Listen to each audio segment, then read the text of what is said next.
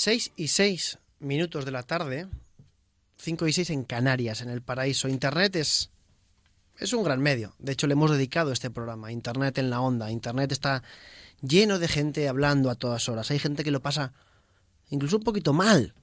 Nuestro compañero de Europa FM de Levántate Cárdenas, Javier Cárdenas, fue insultado el otro día por Twitter por un chaval que básicamente con toda la polémica y con todo el lío que hay montado en Cataluña, que es independencia, que si no, pues bueno, este chaval le insultó, le dijo algo, algo, así como vete haciendo las maletas, que en breve este país no será tuyo y no sé qué, no sé cuántos. Bueno, esto se lo dijo por Twitter. Pero esto, amigos, no tiene nada que ver ni con Twitter, ni con Cataluña, ni con la independencia de Cataluña. Esto es un tío que ha cogido el Twitter y se ha dedicado a insultar. Lo bueno es que por lo menos va de cara y decía su nombre, ¿no? Bueno, el revuelo que se montó fue grande porque el mismo Javier Cárdenas, el que tampoco le quiere dar mucho más pábulo al, asunto, decía, oye, ¿quién es este que me insulta? No lo voy a tolerar. Y lo dijo en su cuenta de Twitter con 306.000 seguidores. Bueno, la que le cayó al pobre, que no vamos a decir su nombre, al pobre chaval que le insultó, que además es jugador de fútbol, fue mundial. Le llovieron insultos por todos lados, hasta que al final acabó borrando ese tuit en el que le insultaba a Javier Cárdenas y bueno, le ha pedido perdón. Le honra a este chaval y le honra también a Javier Cárdenas, el que ha dicho que le acepto, acepta las disculpas. dice, pero que, dice Javier y leo literalmente que es tremendo que seas tan joven y creas que nuestra tierra pertenece a una ideología, hablando de, de Cataluña. Y le dice, cuídate. ¿no? Esto pasa muchas veces, pasa todos los días, pasa todos los días.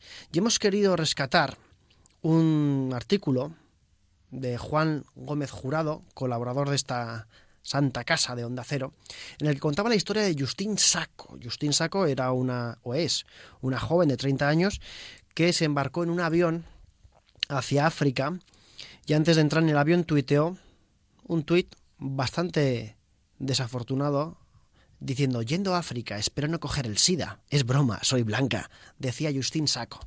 Bueno, claro, Justin Saco, esto suele pasar que muchas veces eh, tú tuiteas alguna gilipollez, con perdón, como esta, porque no es más que eso, y, tus mismos followers, dice Juan Gómez Jurado en su artículo, bueno, te afean la conducta y acabas borrando el tuit, ¿no? Lo que pasa es que Justin se pegó 10 horas en un avión camino a África y al bajar se encontró con miles de tweets, entre ellos también una llamada de su jefe diciéndole que la despedía fulminantemente. Dice Juan Gómez Jurado en su Gómez Jurado, pero en su artículo dice que Internet está lleno de idiotas diciendo tonterías y Twitter no es una excepción. Sigue diciendo que a diario me mandan a mi propia cuenta decenas de mensajes con gilipuerteces machistas, sexistas, homófobas o racistas.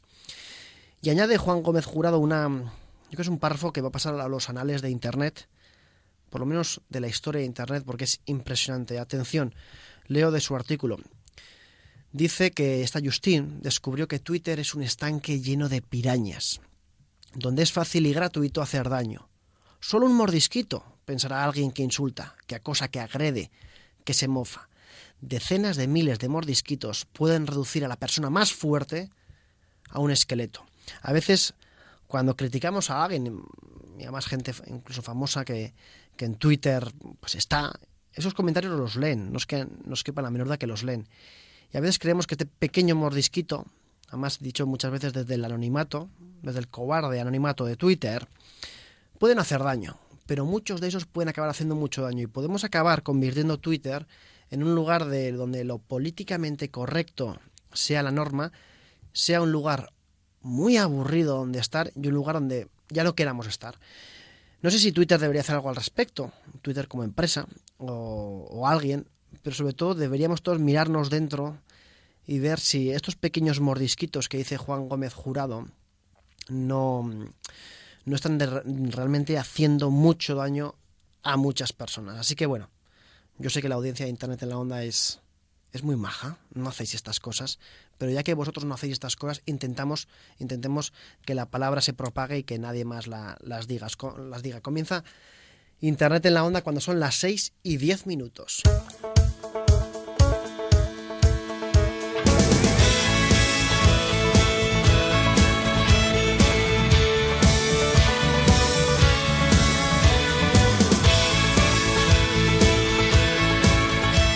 Onda Cero, Internet en la Onda. Javier Abrego. Well, you know those times when you feel like there's a sign there on your back. Says I don't mind if you kick me. Seems like everybody has. Things go from bad to worse. You think they can't get worse than that, and then they do. You step off the straight and narrow. Vicente Hidalgo, buenas tardes. Buenas tardes, Arroba Vicente Hidalgo. ¿Cómo estamos? Bien, hoy hemos colgado una foto tuya ahora en Twitter con ese casco rojo que nos llevas. Lo tengo que ver todavía. La, la gente que... Sí, la tienes que ver porque igual mi agente de imagen la prueba porque tu agente de imagen, tienes un agente de imagen. sí, tengo uno de imagen. Qué grande, No qué Solo grande. para imagen. Arroba Vicente Hidalgo, eh, nuestro experto en antivirus, en gadgets y en Instagram también, ¿verdad? Eso, eso iba- vamos a hablar de Instagram un poco. Perfecto. Un poco. Un poco. Hay que llenar dos horas de programa, te quiero decir. Va con 10, Y va a estar bien. hay un sueldo que tienes que cubrir también. Alberto Bonilla, buenas tardes. Muy buenas tardes. A Bonilla Z en Twitter, arroba A Bonilla Z, ¿cómo estamos? Muy bien, pues nada, aquí otra vez a intentar llenar dos horas, como has dicho.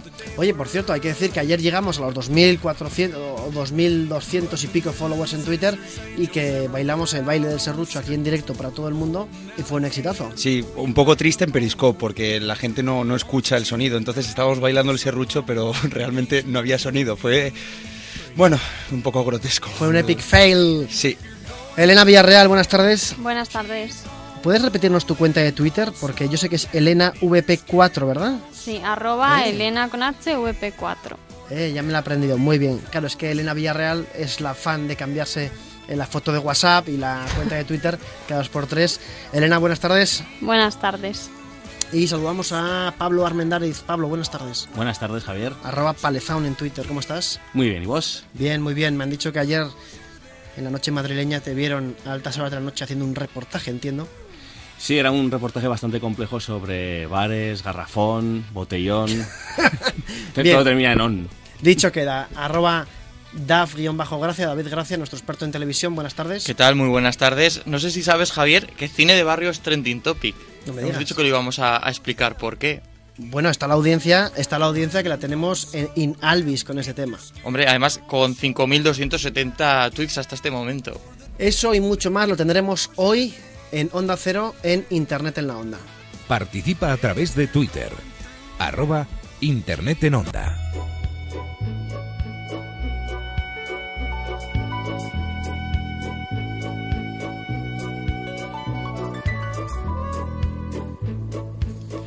Bueno, Javier, pues hablábamos ahora mismo de que cine de barrio es trending topic y lo es porque el nuevo ministro de Educación, Cultura y Deporte, Íñigo Méndez de Vigo, ha concedido una entrevista al diario El País con Pilar Álvarez y Ferran Bono en el que le preguntaban si le gustaba el cine español y él ha dicho que le gusta mucho el cine español y que ve mucho cine de barrio en televisión española y por eso ya ha servido para que se convierta en trending topic. Esto nos sirve un poco para hacer una cosa que nosotros teníamos muchas ganas desde hace semanas. La, próxima semana hablaremos del gobierno. Bueno, nosotros vamos a hablar hoy y vamos a hablar del gobierno y de la clase política española en general, de los de unas siglas y de los de otras, porque si algo tienen en común casi todos nuestros políticos es esa mala costumbre, esa mala costumbre de mentirnos a la ciudadanía. ¡Mire! ¡Mi nariz! ¿Qué pasa? Puede que no me digas la verdad, Pinocho. Por mucho que repitan una mentira no acaba convirtiéndose en verdad y por mucho que quieran que la verdad parezca mentira tampoco mienten. También, bueno, lo cierto es que así es un poco difícil aclararse. Todo lo que haya- se refiere a mí y que figura allí y a los compañeros del partido Miro que figuran allí no es cierto, salvo alguna cosa El objetivo, el programa informativo de la Sexta para los domingos por la noche, se propuso poner remedio a estas mentiras compulsivas y lo hizo con un método nunca empleado en España, el fact-check. En el objetivo creemos que es un derecho del ciudadano conocer sin más la verdad de los hechos y para eso existe una técnica que ya usan en otros países del mundo y que nosotros queremos traer por primera vez a la televisión en España. Esa forma de entender el periodismo se conoce como fact-check o lo que es lo mismo verificación de datos. Consiste en decir quién miente y quién dice la verdad, pero solo a través de los datos. Esta labor de comprobación exclusivamente con datos es inherente al periodismo, pero se ha generalizado en los últimos años con el uso de Internet. Factcheck.org, uno de los portales pioneros, surgió en 2003 en Estados Unidos y en las elecciones presidenciales de 2012, dos de cada tres votantes reconocieron haber recurrido a alguna de estas páginas para comprobar la veracidad de los discursos de los candidatos. Aquí en España, el fact-checking todavía está dando sus primeros pasos, pero las pruebas de verificación del objetivo ya son todo un referente. Y no se puede dar la alcaldía de Valencia a un partido que tiene como primera medida de gobierno quitar la bandera española, que es lo que ha hecho Compromís. Ayuntamiento de Valencia, foto de esta misma semana, aquí la estamos viendo. Hay una bandera. Hay una bandera, ¿vale? Y también Tomar entonces esa frase del eh, líder del Partido Socialista en la que dice que tienen todas y cada una de esas declaraciones colgadas, ya lo han visto, lo ha comprobado. El equipo del objetivo podemos decir que es falso. Hace unas semanas, el objetivo fue el único medio español presente en el Congreso Internacional de Fact-Checking celebrado en Londres. Para hablarnos de este hito dentro del periodismo patrio, contamos con Ana Pastor, presentadora del objetivo y referente en esta búsqueda de la verdad. Muy buenas noches, bienvenidos al Objetivillo. Hoy Hola, soy Ana Pastor, periodista, presentadora y tal vez el mejor pelazo de la televisión. Pero no me atrevo a asegurarlo al 100% hasta que no me haga un fact-check. Bueno, nosotros también andamos en esa búsqueda de la verdad y no contamos con ninguna de estas réplicas, sino con la Ana Pastor verdadera. Esa Ana Pastor a la que escuchamos por primera vez en 1999 en la cadena Ser y a la que pusimos cara ya en 2006 junto a un cronómetro en 59 segundos, aquel novedoso debate de la 1. No fue hasta su etapa en los desayunos cuando conocimos su faceta de entrevistadora, poniendo contra las cuerdas a los rostros más buscados del panorama político.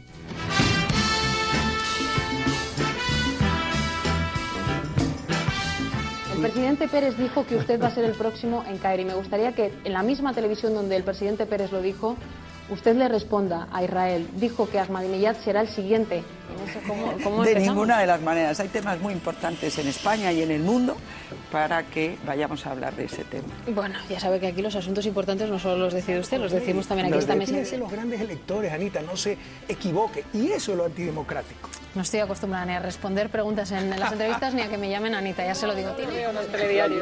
Vamos a, señorita vamos a escuchar. que aguantar. Vamos a escuchar por aquí a Alberto Pozas. Pero esto lo digo riendo, ¿no? Como otros que se han peleado con usted. Sí, pero ninguno ni ninguna en quien usted está pensando me ha llamado señorita Rotemilla.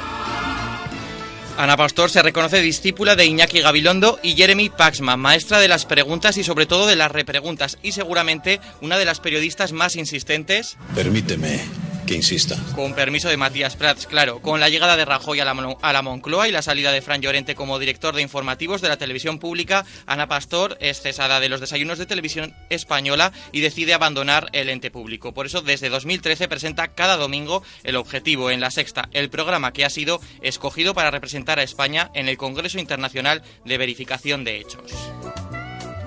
Y ya, bueno, tenemos al otro lado del teléfono a Ana Pastor. Ana, buenas tardes. Hola, buenas tardes. Bueno, en Encantada de primer- saludaros. Igualmente, en primer lugar, queremos agradecerte mucho el hecho de que hayas hecho un hueco en este domingo para atender a, a Internet en la onda y de verdad, en nombre de todo el equipo, te lo agradecemos. Nada, hombre, aquí estaba escuchando lo del trending topic de cine de barrio que, que yo diría en fact check, en lenguaje fact check que es una gran verdad. Debe ser que el cine español se resume en cine de barrio. claro.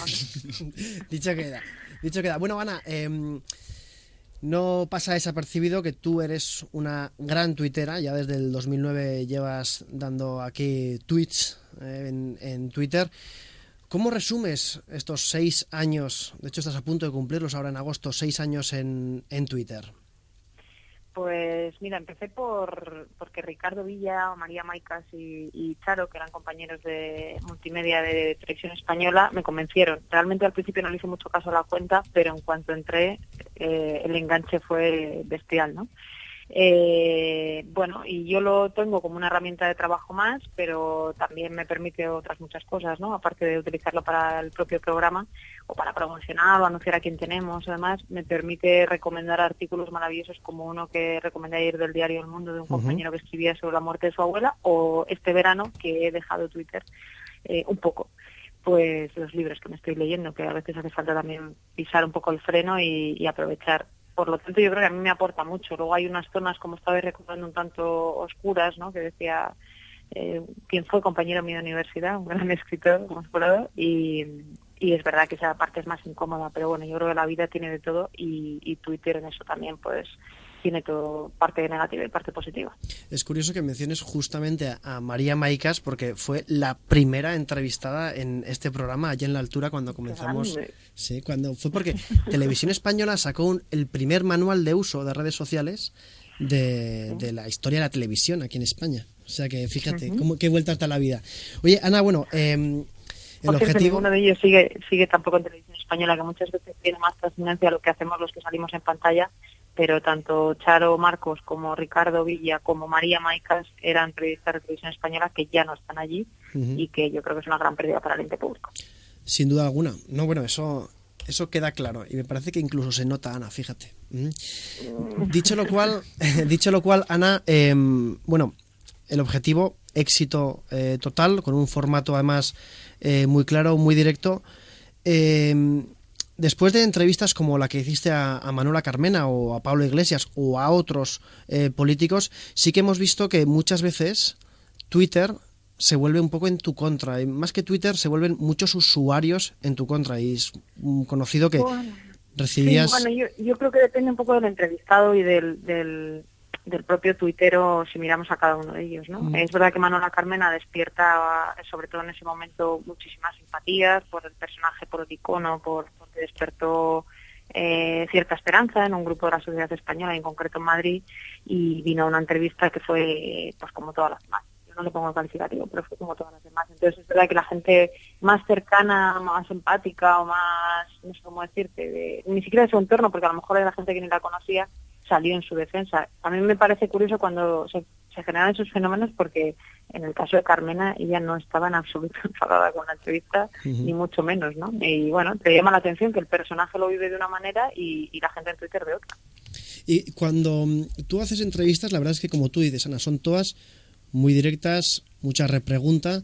Eh, ¿Recibes más críticas, no si se puede contabilizar de alguna manera, más críticas tú cuando entrevistas a gente del Partido Popular o de la otra parte de la izquierda, por así decirlo? Mm, No, igual, yo creo. A ver, cuando vienen personajes, digamos, mm, tipo Esperanza Aguirre, que es como muy conocida, muy polémica, eh, muy directa, pues a lo mejor tiene más trascendencia eh, la crítica que te hace la gente del PP a lo mejor que si es un personaje del PP menos conocido de un perfil más bajo o alguien que no entra tan fuerte, ¿no?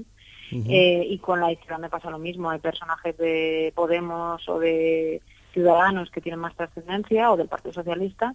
eh, y luego hay personajes que no vienen directamente, que también reciben críticas en Twitter por no venir al programa, le hace el presidente del gobierno o Pedro Sánchez, ¿no? que no han pasado por el programa y, y no sé si lo harán este año electoral, pero pero yo creo que es un poco lo mismo, es que también es un poco el, eh, digamos, el ADN del programa, ¿no? Eh, a mí no es que me dé igual las críticas, sino que yo aprendo de ellas, pero a mí alguien que está muy metido en un partido y que nos ataca por una entrevista a uno de sus líderes, pues me parece que, bueno, que también, oye, tienen derecho a opinar, pero ellos no van a marcar el trabajo que hacemos nosotros en el objetivo, ni mucho menos. Y nos ha pasado incluso con el Partido Socialista hay gente que tuitea antes de empezar un día el programa, ¿no? Y dices, oye, si no sabéis todavía ni lo que vamos a decir, ya estaban criticándolo porque estábamos hablando de ciertos privilegios que había en el Congreso de los Diputados, ¿no? Que era demagogia y demás, Bueno, Si no sabéis cuál es la conclusión ni qué vamos a contar, ¿no?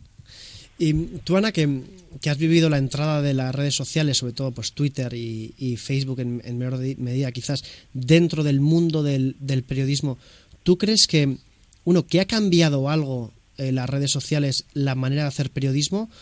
Y, y crees que se puede aprovechar toda esta ola de redes sociales para hacer un mejor periodismo?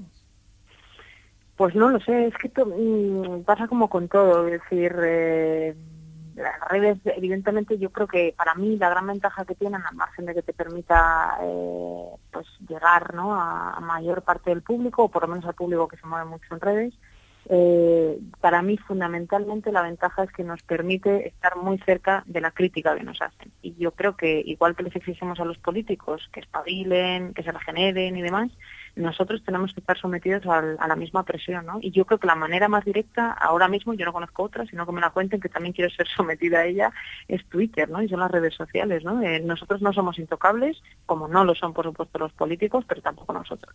Y, a mí me parece que si nosotros nos equivocamos, y por ejemplo, recuerdo que hicimos un fact-check a, a Pablo Iglesias, eh, con cuánta gente que antes había votado al PP y al PSOE ahora eh, está dispuesta a votar a Podemos. ¿no? Bueno, pues no lo explicamos bien y quedó bastante confuso. Hubo mucha gente en redes que nos lo criticó. ¿Qué hicimos la siguiente semana? Rectificar la parte que no habíamos hecho bien y completarlo. Eh, los medios que yo admiro no son perfectos y no es que no se equivoquen nunca, sino que cuando se equivocan, rectifican, muestran sus defectos, sus debilidades y sus errores y se lo dicen a su audiencia y eso es a lo que yo aspiro. ¿no? Y estas críticas eh, que comentas, incluso los insultos, ¿no? Que muchas veces llegan. ¿Te han hecho en alguna vez eh, escribir un tuit y, y no llegar a enviarlo por la que se puede llegar a montar? No, no, yo la verdad es que desde muy muy al principio eh, me planteé Twitter como, como la propia profesión eh, que, que yo tengo en el sentido mediático, ¿no? O la visibilidad. Lo que yo no diría nunca en el programa en directo, lo que no decía en los desayunos o no digo ahora en el objetivo o en CNN, no lo escribiría en Twitter, porque yo sí que soy muy consciente y en eso me ayudaron mucho las tres personas que os he mencionado a que todo quede ahí. Entonces es un absurdo que yo me meta. Primero, yo no insulto nunca, no lo hago en persona, no lo hago eh, en la tele y por supuesto no lo voy a hacer en Twitter, ¿no? Y para mí la única línea, porque yo creo que, como te decía, la crítica en el fondo es una ventaja y creo que nos tiene atados los pies a la tierra, ¿no? Pero sí que hay para mí una línea roja que es eh, la amenaza. Eh, la amenaza y el, y el insulto grave. Y yo he denunciado. Es verdad que en este país eh, me he quejado ya alguna vez en algún artículo que yo creo que no somos todos tratados igual con ese tema, ¿no? Y se monta una gran polémica por algunos tweets, pero no por otros. Y yo creo que tiene que haber un criterio. Si nos parece muy grave amenazar a alguien con violarla, matarla, etcétera, etcétera, reiteradamente, pues nos tiene que parecer igual de grave que te lo hagan a ti que me lo hagan a mí. No puede ser que con una persona sea muy grave y con otra no. Entonces, me parece que ahí todavía está por definir, o por lo menos en España, porque yo creo que en otros países lo tienen más claro. Ana, nos contabas que en una ocasión nos ha tocado a vosotros rectificar alguna de vuestras pruebas de verificación, pero sí que es verdad que vosotros habéis sacado a la luz muchas mentiras o afirmaciones engañosas. ¿Echáis de menos que luego esos políticos a los que vosotros habéis cazado también eh, rectifiquen? Bueno, en realidad te voy a decir solo, yo solo recuerdo dos momentos, bueno, solo hay dos, no es que yo los recuerde. Eh, cosa que fuera, eh, ahora si queréis hablamos de fuera, pero fuera es más habitual. Y recuerdo uno, precisamente Pablo Iglesias, eh, le dimos un frasca tremendo porque mm, dio un dato de venta de armas de España a otros países absolutamente irreal y no sé si decirte inventado, pero el caso es que era falso. Bueno, pues él puso inmediatamente un tuit y dijo, es verdad, me he equivocado, el dato no está bien y tienen razón en el equipo del objetivo. Ese fue un, un caso en, en, el, en, el, tema de los fact checks, pero hubo en otra ocasión que hicimos un maldita hemeroteca a Irene Lozano, que sabéis que era aspirante hasta hace muy poquito a liderar PID, creo que perdió.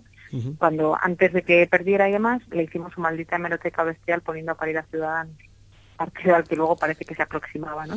Entonces ella en directo puso un tuit diciendo que, bueno, que es verdad, que reconoce que muchas veces en el, en el calentón del discurso político, pues uno dice cosas de las que luego, si te las sacan, te arrepientes y que la visibilidad pública tiene eso, que te tienen que sonrojar de vez en cuando y te tienes que aguantar o pedir disculpas, ¿no? Solamente recuerdo esos dos casos, solo. Eh, Fíjate, bueno, de, cada, de cada semana. Sí, sí. Eh, Ana, eh, es curioso, ten, tendrás luego que ver que ver Twitter porque está el, el hashtag del programa echando humo con menciones a, a, ti, tweets muy buenos, hay que decir. Aquí estoy leyendo, aquí estoy leyendo mientras hablamos y retuiteando. Y retuiteando y tuiteando, porque Ana Pastor ha escrito esto es una cosa que ninguno de los que estamos en este estudio podríamos hacer. No. Eh, digo, bueno, he escrito, he escrito una cosa muy, muy, muy pequeña, pero es que es alguien a quien conozco y a quien quiero mucho y que sé que está viéndolo, José Miguel de Aro, y creo que es él. Pues le mandamos un saludo, sí, sí. un saludo muy grande, faltaría más. Ana, una preguntilla. A mí me gustaría saber, ya que, mmm, bueno, eh, haces las entrevistas, eres muy insistente, sobre todo con las preguntas y, y bueno, te has enfrentado ante muchos en, entrevistados. Me gustaría saber uh -huh. con qué entrevista te has sentido más cómoda o al menos eh, has pensado que era el entrevistado que menos te huya las preguntas. Que menos me huye. Bueno, yo re recordaría por ejemplo, para, para que se vea también, jolín, que en todos los partidos hay gente con talento para estas cosas, hay gente que no, hay gente que da la cara, hay gente que no, en todos los partidos, ¿no? Por ejemplo, me parece que Albert Rivera es un tipo muy rápido en las entrevistas que te obliga a estar muy, muy atenta porque va a toda velocidad, como también me pasa a mí, que mucha gente, por cierto, en Twitter me lo me lo recrimina y a veces con mucho acierto, ¿no? Eh, Pablo Iglesias tuvo una entrevista muy dura, eh, justo después de las elecciones eh, en las que ellos habían, digamos, eh, se habían convertido en una sorpresa y fue muy dura y aguantó también y, y bueno, yo creo que, que son dos ejemplos. Pero si te dijo, por ejemplo, alguien del, del gobierno, me quedaría con De Guindos. De Guindos ha venido ya dos veces en el tiempo que nosotros hemos hecho el programa en La Sexta, también yo le tuve en desayunos, pero en este periodo ha venido dos veces. La última fue especialmente eh, difícil para él por el momento en el que venía y es un tipo que siempre da la cara y que yo ahí no puedo ponerle ni medio pero, ¿no? Eh, y bueno, y del nuevo PSOE, pues como diría Rajoy, ya tal, porque no tengo muchas opciones, la verdad, donde elegir. Y, y bueno, sí que vienen a los, cuando hemos hecho debates electorales y tal, eso sí, vienen, digamos, eh, algunos representantes del PSOE al programa, pero en entrevista, pues te diría que son más difíciles. Eh, Ana, nosotros que somos eh, tuiteros acérrimos, eh, pensamos muchas veces que en Twitter no se puede discutir porque nadie puede ganar una discusión en Twitter, ¿no? Si nadie tiene la última palabra en Twitter. ¿Qué crees que sería más difícil? ¿Finiquitar una entrevista en la vida real o realizar una, una buena entrevista en Twitter? Ay, yo en Twitter no sería capaz, no me siento capaz, es que me pasa eso, entro en bucles y ya se ven las entrevistas. El otro día estaba viendo una entrevista maravillosa. Yo tengo un documento en el guardado en el que me voy poniendo enlaces de YouTube de entrevistas que me gustan mucho y que me sirven de entrenamiento. Son todas terribles, yo parezco una monja al lado de todas estas entrevistas, una blanda. Eh, una de las entrevistas que vi hace poco y que recomendé en Twitter era eh, Jon Snow, no el de, el de la serie, es un periodista británico mayor que yo admiro mucho de la BBC, Sí. eh, perdón, de Channel 4 y que entrevistaba al líder, al Pedro Sánchez, digamos, de, de Reino Unido, ¿no? En el fin de semana en que era elegido, en fin, bueno, le hizo una entrevista terrible, ¿no?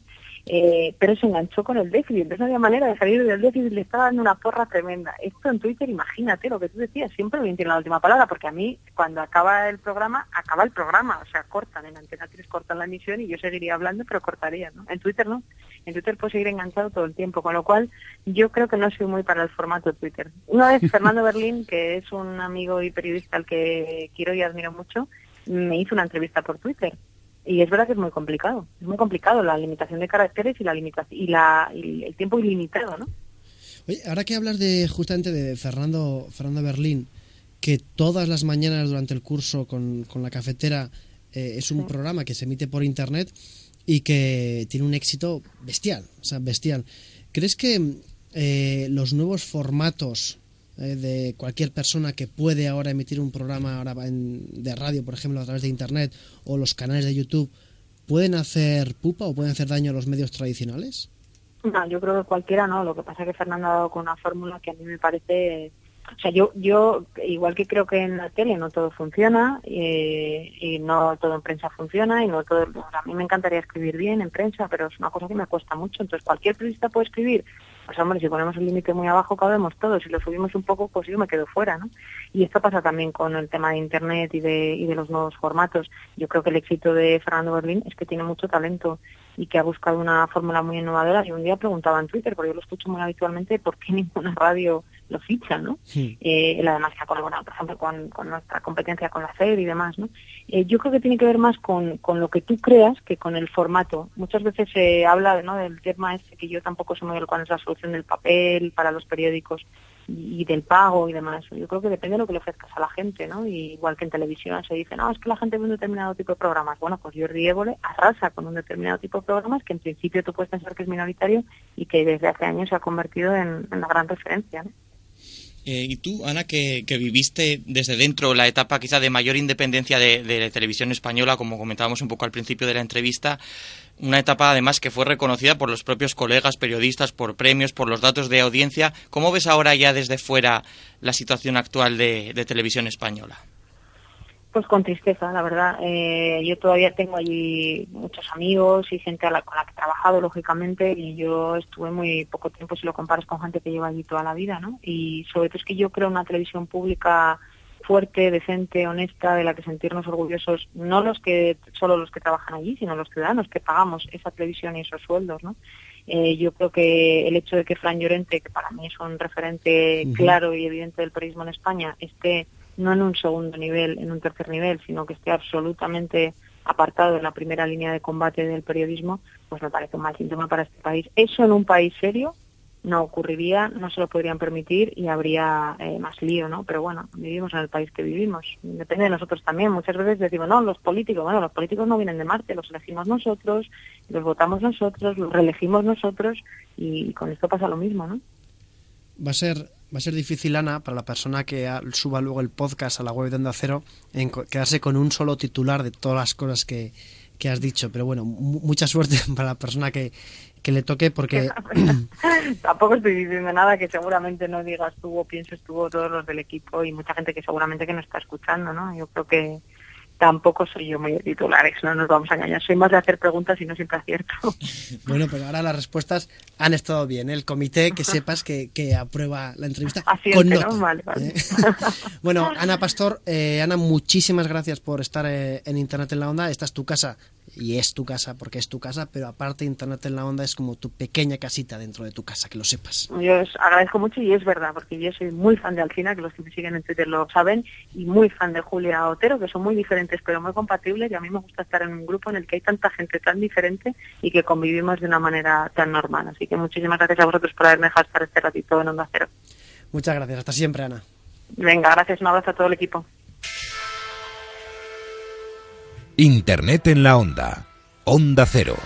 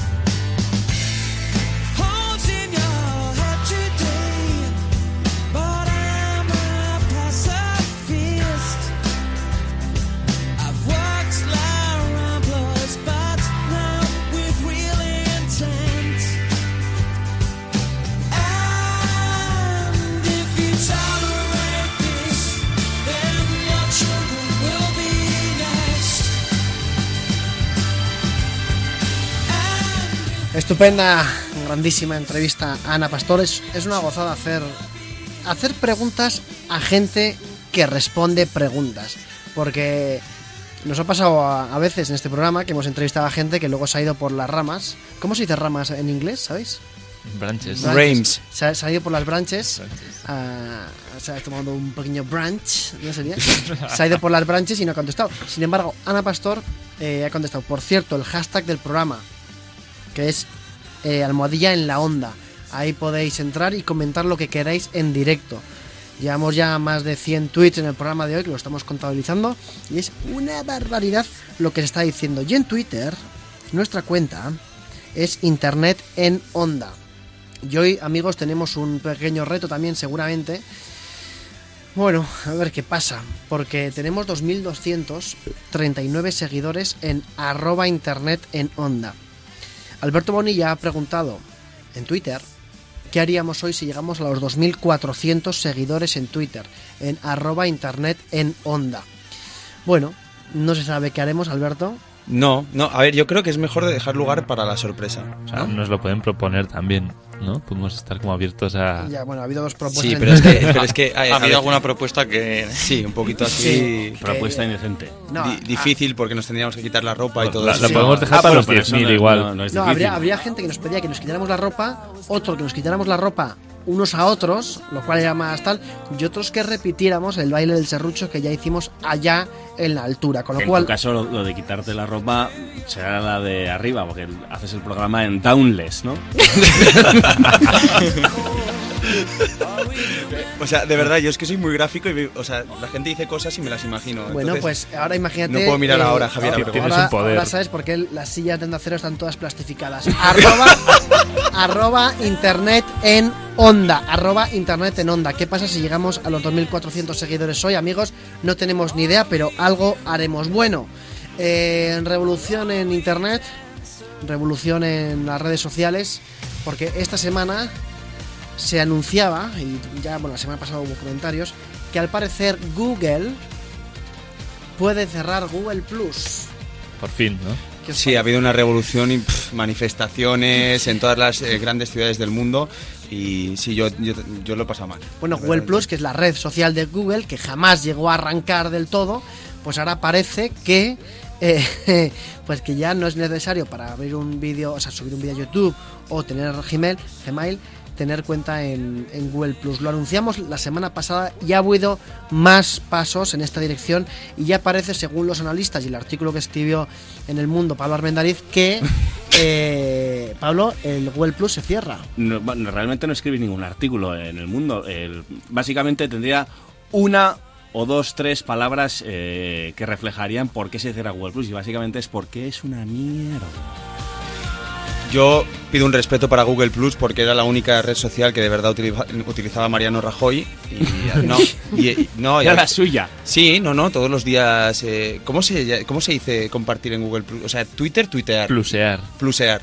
Pues todos los días Mariano. Rajoy pluseaba a las Yo 9 de la mañana. tú plusas. Sí. Claro. Mariano plusa. Los plusers, eh, los, los seguidores del, de Google Plus. Claro, es que claro, Twitter es Twitter, el nombre de la empresa y el nombre de la plataforma. Facebook es el nombre de la plataforma y el nombre de la empresa, Facebook Incorporated. Google no puede ser Google, tienen que añadirle algo. ¿Y qué añade algo? ¿Qué se añade normalmente cuando no sabes qué añadir? Pues Super, Boost o Plus. O 2000. O alia. O 2000. Hubo, hubo- hubo un boom de empresas como- que eran Gesten Phaser 2000. La Sí. Nimbus 2000, ¿no? La Nimbus Nimbus, 2000. Nimbus Claro. 2000, ¿de qué serie es? ¿Quién no, quién no lo sabe? Futurama. No, no, Casi. no lo sa- no lo sabe Nimbus- Futurama. Has dicho serie. Sí. ¿Serie de películas y libros? Serie de o- películas, saga dirás, ¿no? Porque La no es una serie. Las Nimbus es de Bueno, Futurama. creo Que va a ser de. Futurama. a ver, a También ver, es Harry ver. Potter. Es de Harry Potter, Ah, por es de favor. Harry Potter de toda la vida, además. Si le O sea, añades el 2000 es de Harry Potter. Porque hay una brecha estaba, generacional. Estaba J.K. Rowling dándole vueltas ahí, cómo le llamo a la escoba, cómo le llamo a la escoba, y al final Nimbus 2000, que era un poco lo... A ver, sí, me- te acabas de colar. Me estás diciendo Has que la, mancillado nave, la memoria de todos la- los Potters. que la nave de Futurama... A ver, amigos, los que estáis en Twitter ahora aquí dando dando los mejor, lo mejor de vosotros mismos. ¿Qué, qué, ¿Cómo se dice? O sea, ¿cómo se llama la nave de Futurama? ¿Y cómo se llama la nave de... o la Nimbus 2000? La es una escoba. Es, la- es la- escoba. es O sea, la primera escoba de Harry Potter. Que no es ni una escoba... O sea, Es, tiene Si dos. yo tuviera una escoba. o sea, ¿eso es la Nimbus 2000? No. Esto lo googleamos ahora mismo. Nimbus 2000, a ver qué nos sale. Bueno, entonces, eh, sí, pues es la escoba. y ya está. Busca Sí. poner Planet Express y quizás salga la nave que tú estabas diciendo. Arroba Binsukarma dice, eh, en relación a los branches, dice, dice que irse por las ramas, él lo llama They went away for the branches. ¿eh? A- a y arroba Saripiti2599 dice que le ha encantado la entrevista. A todo esto estábamos hablando de Google Plus. Sí, pues ha jurado... Después de este Fíjate para lo que era el tema. Hablas de Google. Plus y acabas hablando de la Nimbus 2000. Mira, eh, dice. Bueno, ahí tenemos muchos tweets. Lo del baile, baile del serrucho se, repa- se, se repite mucho. ¿eh? Entonces, a ver. Dicen por aquí que te equivocas, Ana, le decían a jurado. Marwenda, el infalible, es infalible cuando habla de Mariano. Y añade, ojo, seis has. Seis has. Seis has. Seis has. O sea, ja, ja, ja, ja, ja, ja, ja. Eso es una pasada ya. En el Eso es- jamómetro está como Mm, rozando el rojo. Seis hash, yo Seis creo que, es que no se está riendo. Porque cuando tú dices tres veces algo, es que es mentira. Si la dices dos, es verdad. Por ejemplo, eh, esa chupa que llevas es de piel, piel. Entonces, eso es bueno. Ah, Si dices, es de piel, piel, piel, es, es de Estás-. Pero es Ah, como es la, verdad, es la doble negación y tal, ¿no? Claro, claro, claro. No, pero no, es, do- es doble reafirmación en este caso. Bueno, dice, eh, dice Rafael López, y este es un tuit muy serio, dice que Televisión Española, hablando de la entrevista con Ana Pastor, que sigue coleando aquí, eh, que nos ha llevado al trending topic, por cierto. Televisión Española es como un reloj de aguja parado que dice la verdad dos veces al día. ¿Qué opináis, amigos? ¿Eso es verdad? Es que no- es que- Os miro a vosotros que estáis en el estudio, pero lo pregunta la audiencia. Dice realmente. que es verdad, porque a no Bueno, yo si, la tu- yo si tuviese sinto- eh, sintonizada de televisión española, eh, podría afirmarlo o desmentirlo, pero ¿No la tienes sintonizada? no, No me digas. no, nada. Solo tengo grandes canales como 13TV y Mega. Yo, al hilo de lo que dice Alberto Bonilla, sí que es cierto que no nos podemos regir siempre por la audiencia, pero hace cuatro años los informativos de televisión española eran líderes y ahora son segunda tercera opción y eso creo que dice bastante. Eh, en Twitter está que arde también, está el tema. Es muy fácil que Twitter arda, ¿no?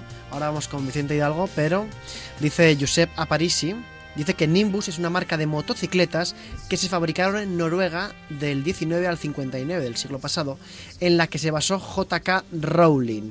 Y Joder, dice, lo que hace Wikipedia, ¿eh? Dice Caudillo Pepe bueno. Mar que yo una vez probé la Nimbus 2000. Venía en una bolsa con otras clases de hongos. Interesante, ¿eh? Nimbus, la nave Futurama. Dice, di- Ah, mira. Claro, nos, nos comparte arroba Trima una foto en Twitter con la nave de Planet Express de Futurama y le llama Nimbus. Trimac, tú eres de los míos, pero creo que estamos equivocados, ¿eh? Creo. Y yo no lo sé, ¿eh? No lo sé. Pero bueno, eh, dice, pienso, insisto, en Twitter, además un tuit dedicado a Alberto Bonilla. Alberto dice, televisión pública, ¿para qué? Quien quiera que monte la suya con su dinero, la audiencia dictará sentencia. ¿Tú crees que es necesaria una televisión pública? Sí, Sí, ¿no? sí, pero sí, porque ya que la pagamos, al menos que exista. ¿Dónde, ¿no? dónde, iba- dónde, ¿Dónde iba a haber cine de barrio? Es verdad, Si no es en una es televisión verdad. pública. Bueno, las eh, 6 y 47, vamos enseguida con Elena Villarreal, que hoy nos trae una cosa. Elena, me han dicho que, claro, porque ya sabéis que los temas son secretos aquí en Internet en la onda, pero hoy nos traes un tema que va a crear cierta polémica, ¿es cierto? Bueno, voy a hablar de la lectura, no sé si es muy polémico. Pues sí, lo es, lo es, porque realmente es una cosa que a día de hoy brilla por su ausencia. El último libro que me leyó fue la guía Don Balón 2006. Que el fichaje Libro, estrella ¿eh? era, Libro. era Bueno, Chigrinsky, el fichaje Entonces, estrella. eh, vamos ahora con Elena Villarreal. Internet en la onda. Todas las novedades del mundo online.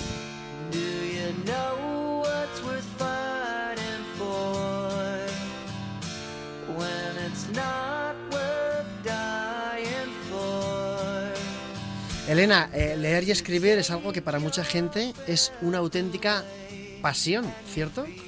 Pues sí, la verdad es que para muchas personas es casi una necesidad vital.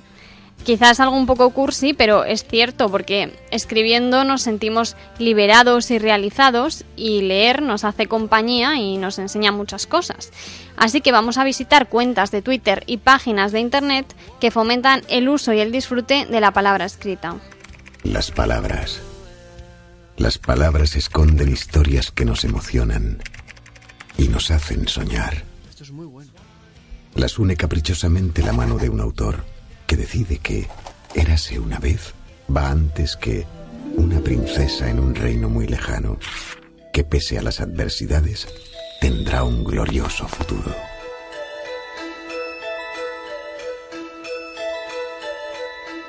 Empezamos con arroba me gusta leer, que tiene más de 400.000 seguidores en Twitter. Están en Facebook también como me gusta leer. Lo que acabamos de escuchar forma parte de un vídeo suyo de YouTube. Y arroba me gusta leer es la cuenta de Twitter oficial de un grupo editorial que es la Penguin Random House España. Y aquí nos dicen que si te gusta leer puedes visitar la página megustaleer.com, así que eso es lo que hemos hecho nosotros y es una página de lo más recomendable. Dice que un día sin leer es un día perdido. En la página de inicio nos muestran las mejores obras que se han publicado recientemente. Puedes leer unas cuantas paginitas de cada libro y si te decides a comprarlo, puede ser como ebook o como libro, a través de enlaces que tiene la propia web con tiendas online. Se pueden buscar pues, por temática, por los más vistos, los más vendidos, los más valorados, por autores, por editoriales, un montón de cosas. Eh, también puedes contar con las valoraciones de los usuarios y registrarte en la página o acceder con Google Plus o Facebook para poder opinar y que todo sea más fácil. Si lo que más te gusta es escribir, tienes otra, que es megustaescribir.com, también del grupo de, de Me Gusta Leer, ¿vale? Pero esta es más bien para escritores. Y en la primera pestaña que puedes pinchar es Explora y puedes encontrar muchísimos escritos de profesionales o amateurs según la categoría que te interese. Puede ser no ficción, ciencia ficción, novela contemporánea, histórica, romántica, relatos cortos, thriller y un montón de cosas. Está también en Facebook y en YouTube. Ofrecen también recursos para aprender a escribir o hacerlo cada vez mejor. Y también si quieres publicar, si ese es tu objetivo, pues tienes eh, diferentes pestañitas, por ejemplo, marketing para escritores, pues cómo conseguir que se fijen en tu libro. O consejos de escritura, cómo encontrar ideas para novelas que quieras hacer. Trucos para publicar, pues la paciencia que tiene que tener todo escritor o quien la sigue la consigue. Y coaching, como no obsesionarse con la perfección ni tener miedo a quedarse en blanco, que esto es algo muy típico de los escritores. Y también hay entrevistas a escritores consagrados y a blogueros amateurs. Tenemos noticias, cursos en la llamada Escuela de Escritores y te puedes registrar y crear un grupo o rellenar un formulario si tienes algo para publicar. Si quieres publicar algo, pues rellenas un formulario, les cuentas por qué y a lo mejor te lo publican. Continuamos con actualidad literaria. En Twitter es arroba a-literatura. Actualidad literatura, perdón. Tiene 309.000 seguidores en Twitter y también está en Facebook y en Google Plus como actualidad literatura. Cada vez que digo Google Plus me entra la risa porque... Normal. También al CEO de Google. Es buen chiste, buen chiste. Ha, ha introducido Elena un buen chiste para que Alberto Bonilla Lo remate, entre a matar claro. y se luzca con, con esto. Por cierto, me gusta leer, me gusta escribir. Eh, hay que decirlo más veces. Eh, .com las dos, eh, dos páginas que nos recomienda eh, Elena Villarreal. Buenísimas. eh. Y ahora, atención, porque en actualidad literatura, en Twitter, arroba guion bajo literatura, también podréis ver cosas, ¿verdad, Elena? Eso es.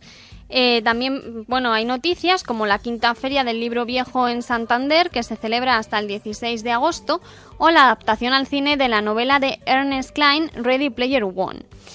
Bueno, este libro nos transporta a un futuro apocalíptico donde las ex- existencias escasean y la población se encuentra en una situación desesperada. Así que se refugian en Oasis, que es un juego de realidad virtual, olvidándose de relacionarse entre ellos. El creador del juego, que es un multimillonario, muere dejando un huevo de Pascua escondido en algún lugar de este videojuego, y quien lo encuentre recibirá su cuantiosa fortuna. Wade Owen es el protagonista y él junto a otros muchos competirán por tan jugoso y necesario premio. La adaptación la realizaría el gran Steven Spielberg y el estreno está previsto para diciembre de 2017. Es una peli que tiene muy buena pinta. ¿Os resulta familiar esta banda sonora? Yo diría que es de Terminator. Yo, yo solo oigo disparos. Sí, Terminator. No puede ser. Terminator, ¿sí? Sí, de Juego de Tronos. Claro. Sí, con pistolas. Pero bueno, vamos a Bueno, ver. es un remix, es un remix que he hecho yo para que quede en plan videojuego. Eh, qué me bueno. encanta. Pero qué grande. Por cierto, eh, no, lo, voy- no voy a dejar de decirlo. Arroba Tirma-GC dice que la nave de Futurama se llama Nimbus. Y el que diga lo contrario, que venga luego a mi despacho. Y arroba Pilar Cobos, o sea, arroba PCF Cobos, mientras Elena Villarreal daba su, las mejores webs de la literatura, decía, no perdáis vuestra esencia, es un valor añadido a la profesión. Elena, que lo sepas que también hay gente que te quiere mucho, además de todo el mundo aquí en el equipo. ¿A mí alguien me quiere en este equipo? ¿O- Eh, Todos, todos. eh, ¿Tenemos el sonido de los grillos? Mm, Eh, espera, os he dado muchos segundos para responder. No habéis respondido, pero bueno. Esto era eh, un mashup que ha hecho eh, Elena Villarreal de Juego de Tronos, Space Invaders y Terminator. Impresionante. Me encanta. No, no. Era Juego de Tronos, Super Mario, No, no, no. Super Mario Bros, que tampoco la habéis visto, y la guerra, una cosa de guerra. Además ha dicho tres nos, porque podría haber dicho no, no. Pero ha dicho no, Triple no, negación. no. No, no, no. Con lo cual, no sé qué significa, Es que pero. no.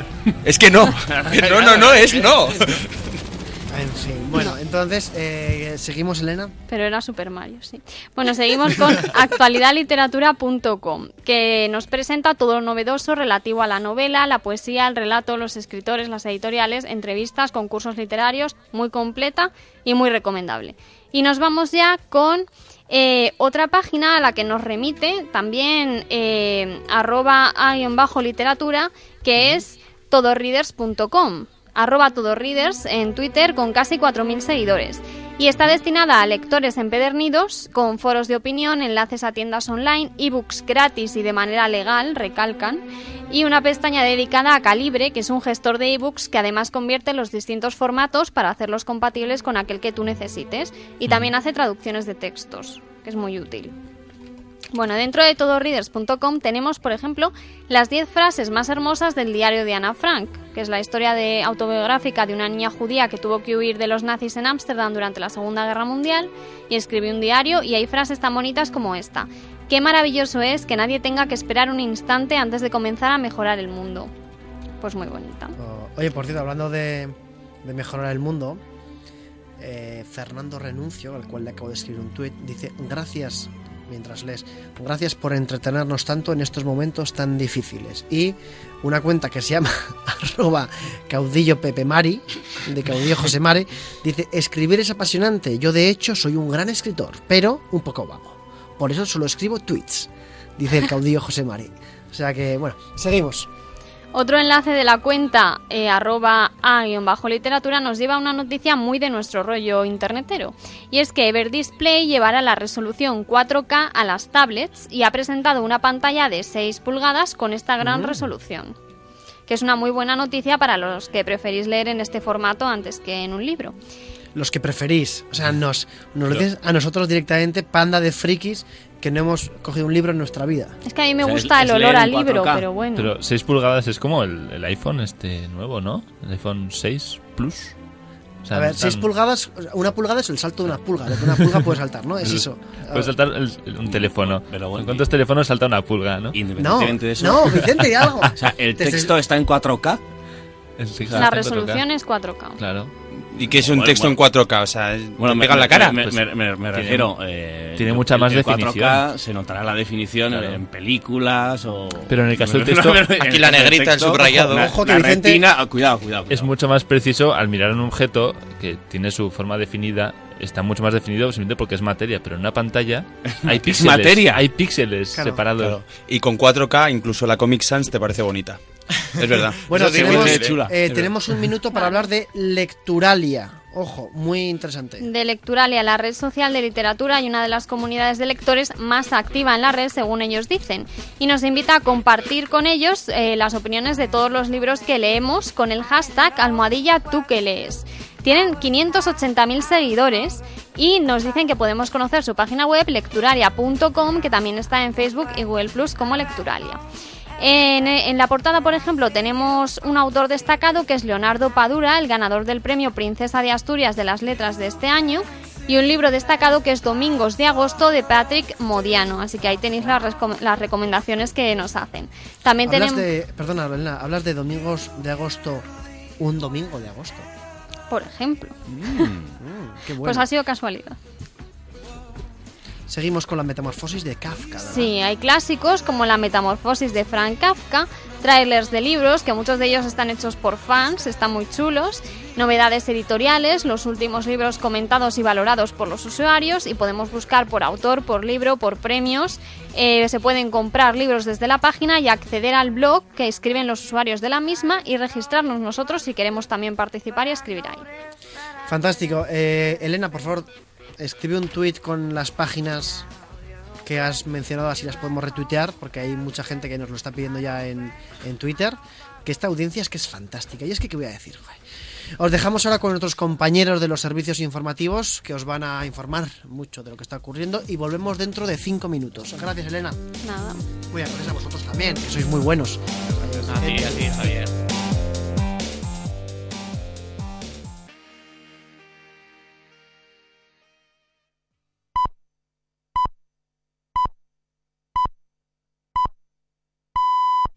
Son las 7, las 6 en Canarias.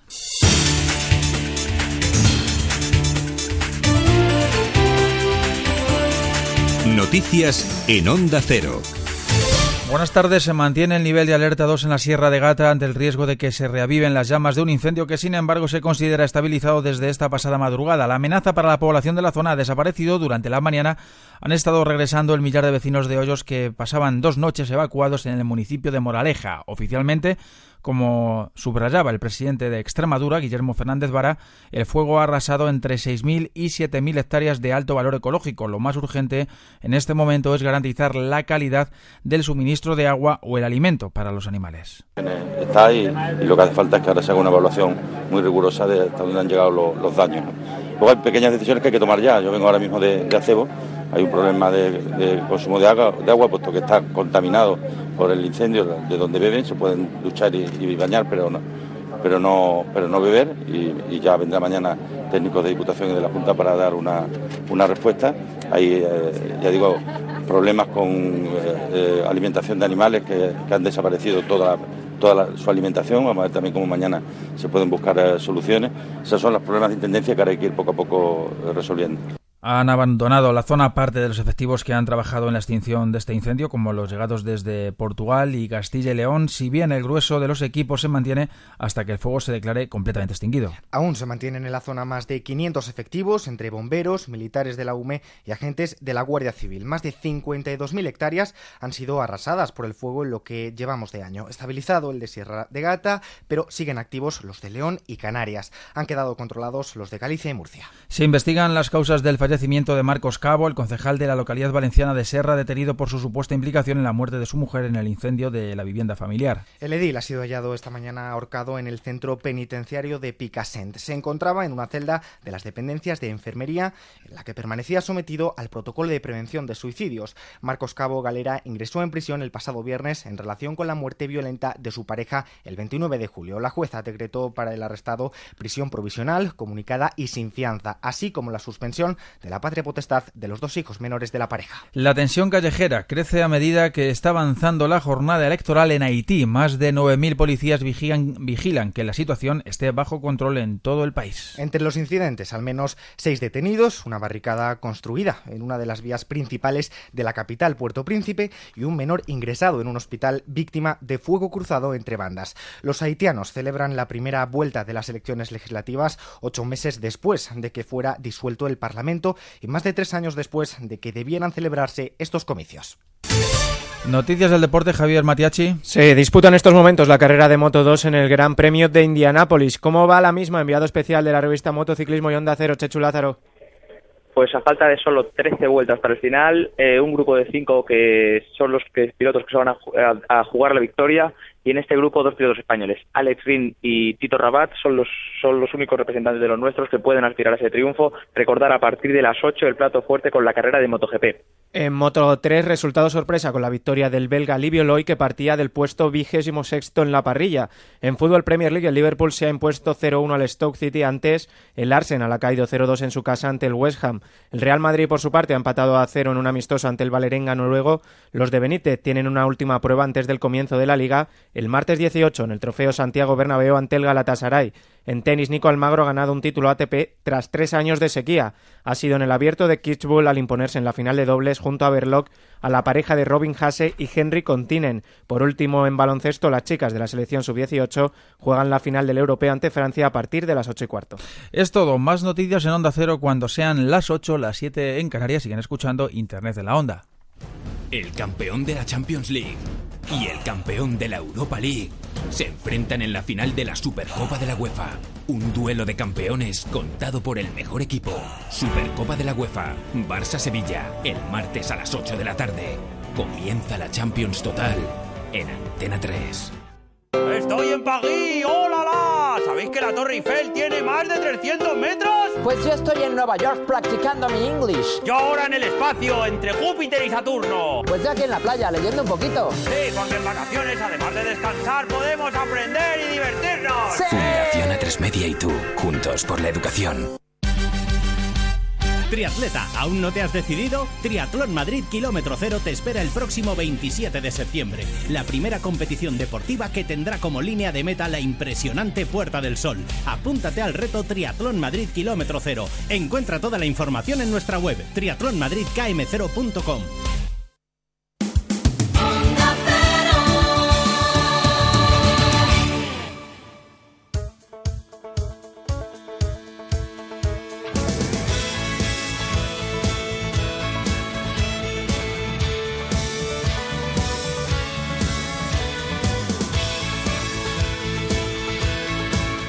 Cero, Internet en la Onda. Javier Ábrego.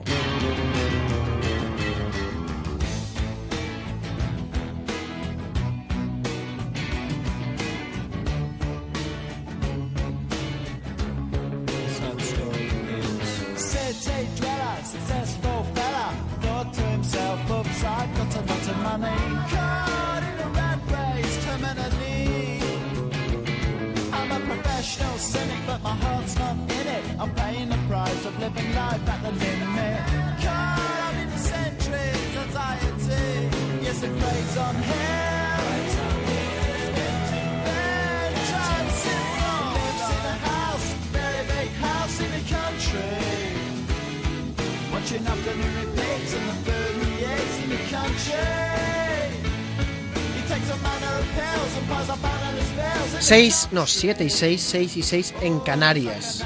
Seguimos en Internet en la Onda, el programa de Onda Cero dedicado a Internet, a las redes sociales, a estas cosas que nos gustan tanto y en las que pasamos tanto tiempo. 2.260 seguidores en la cuenta de arroba Internet en Onda.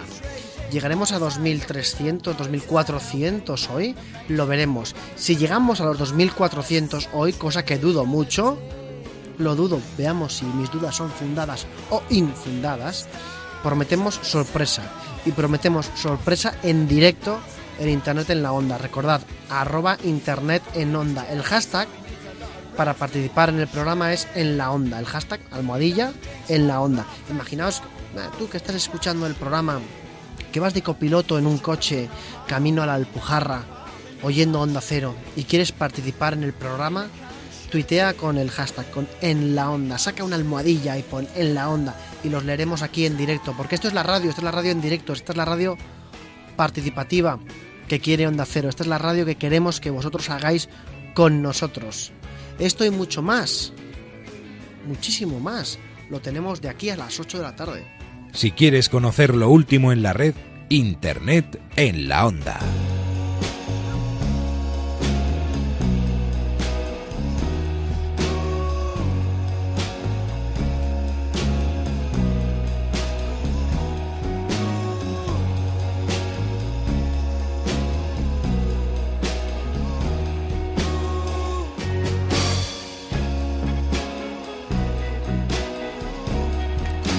Dice arroba lipons1984 en Twitter, dice que Twitter, en referencia a lo malo de Twitter, está lleno de gentuza cobarde.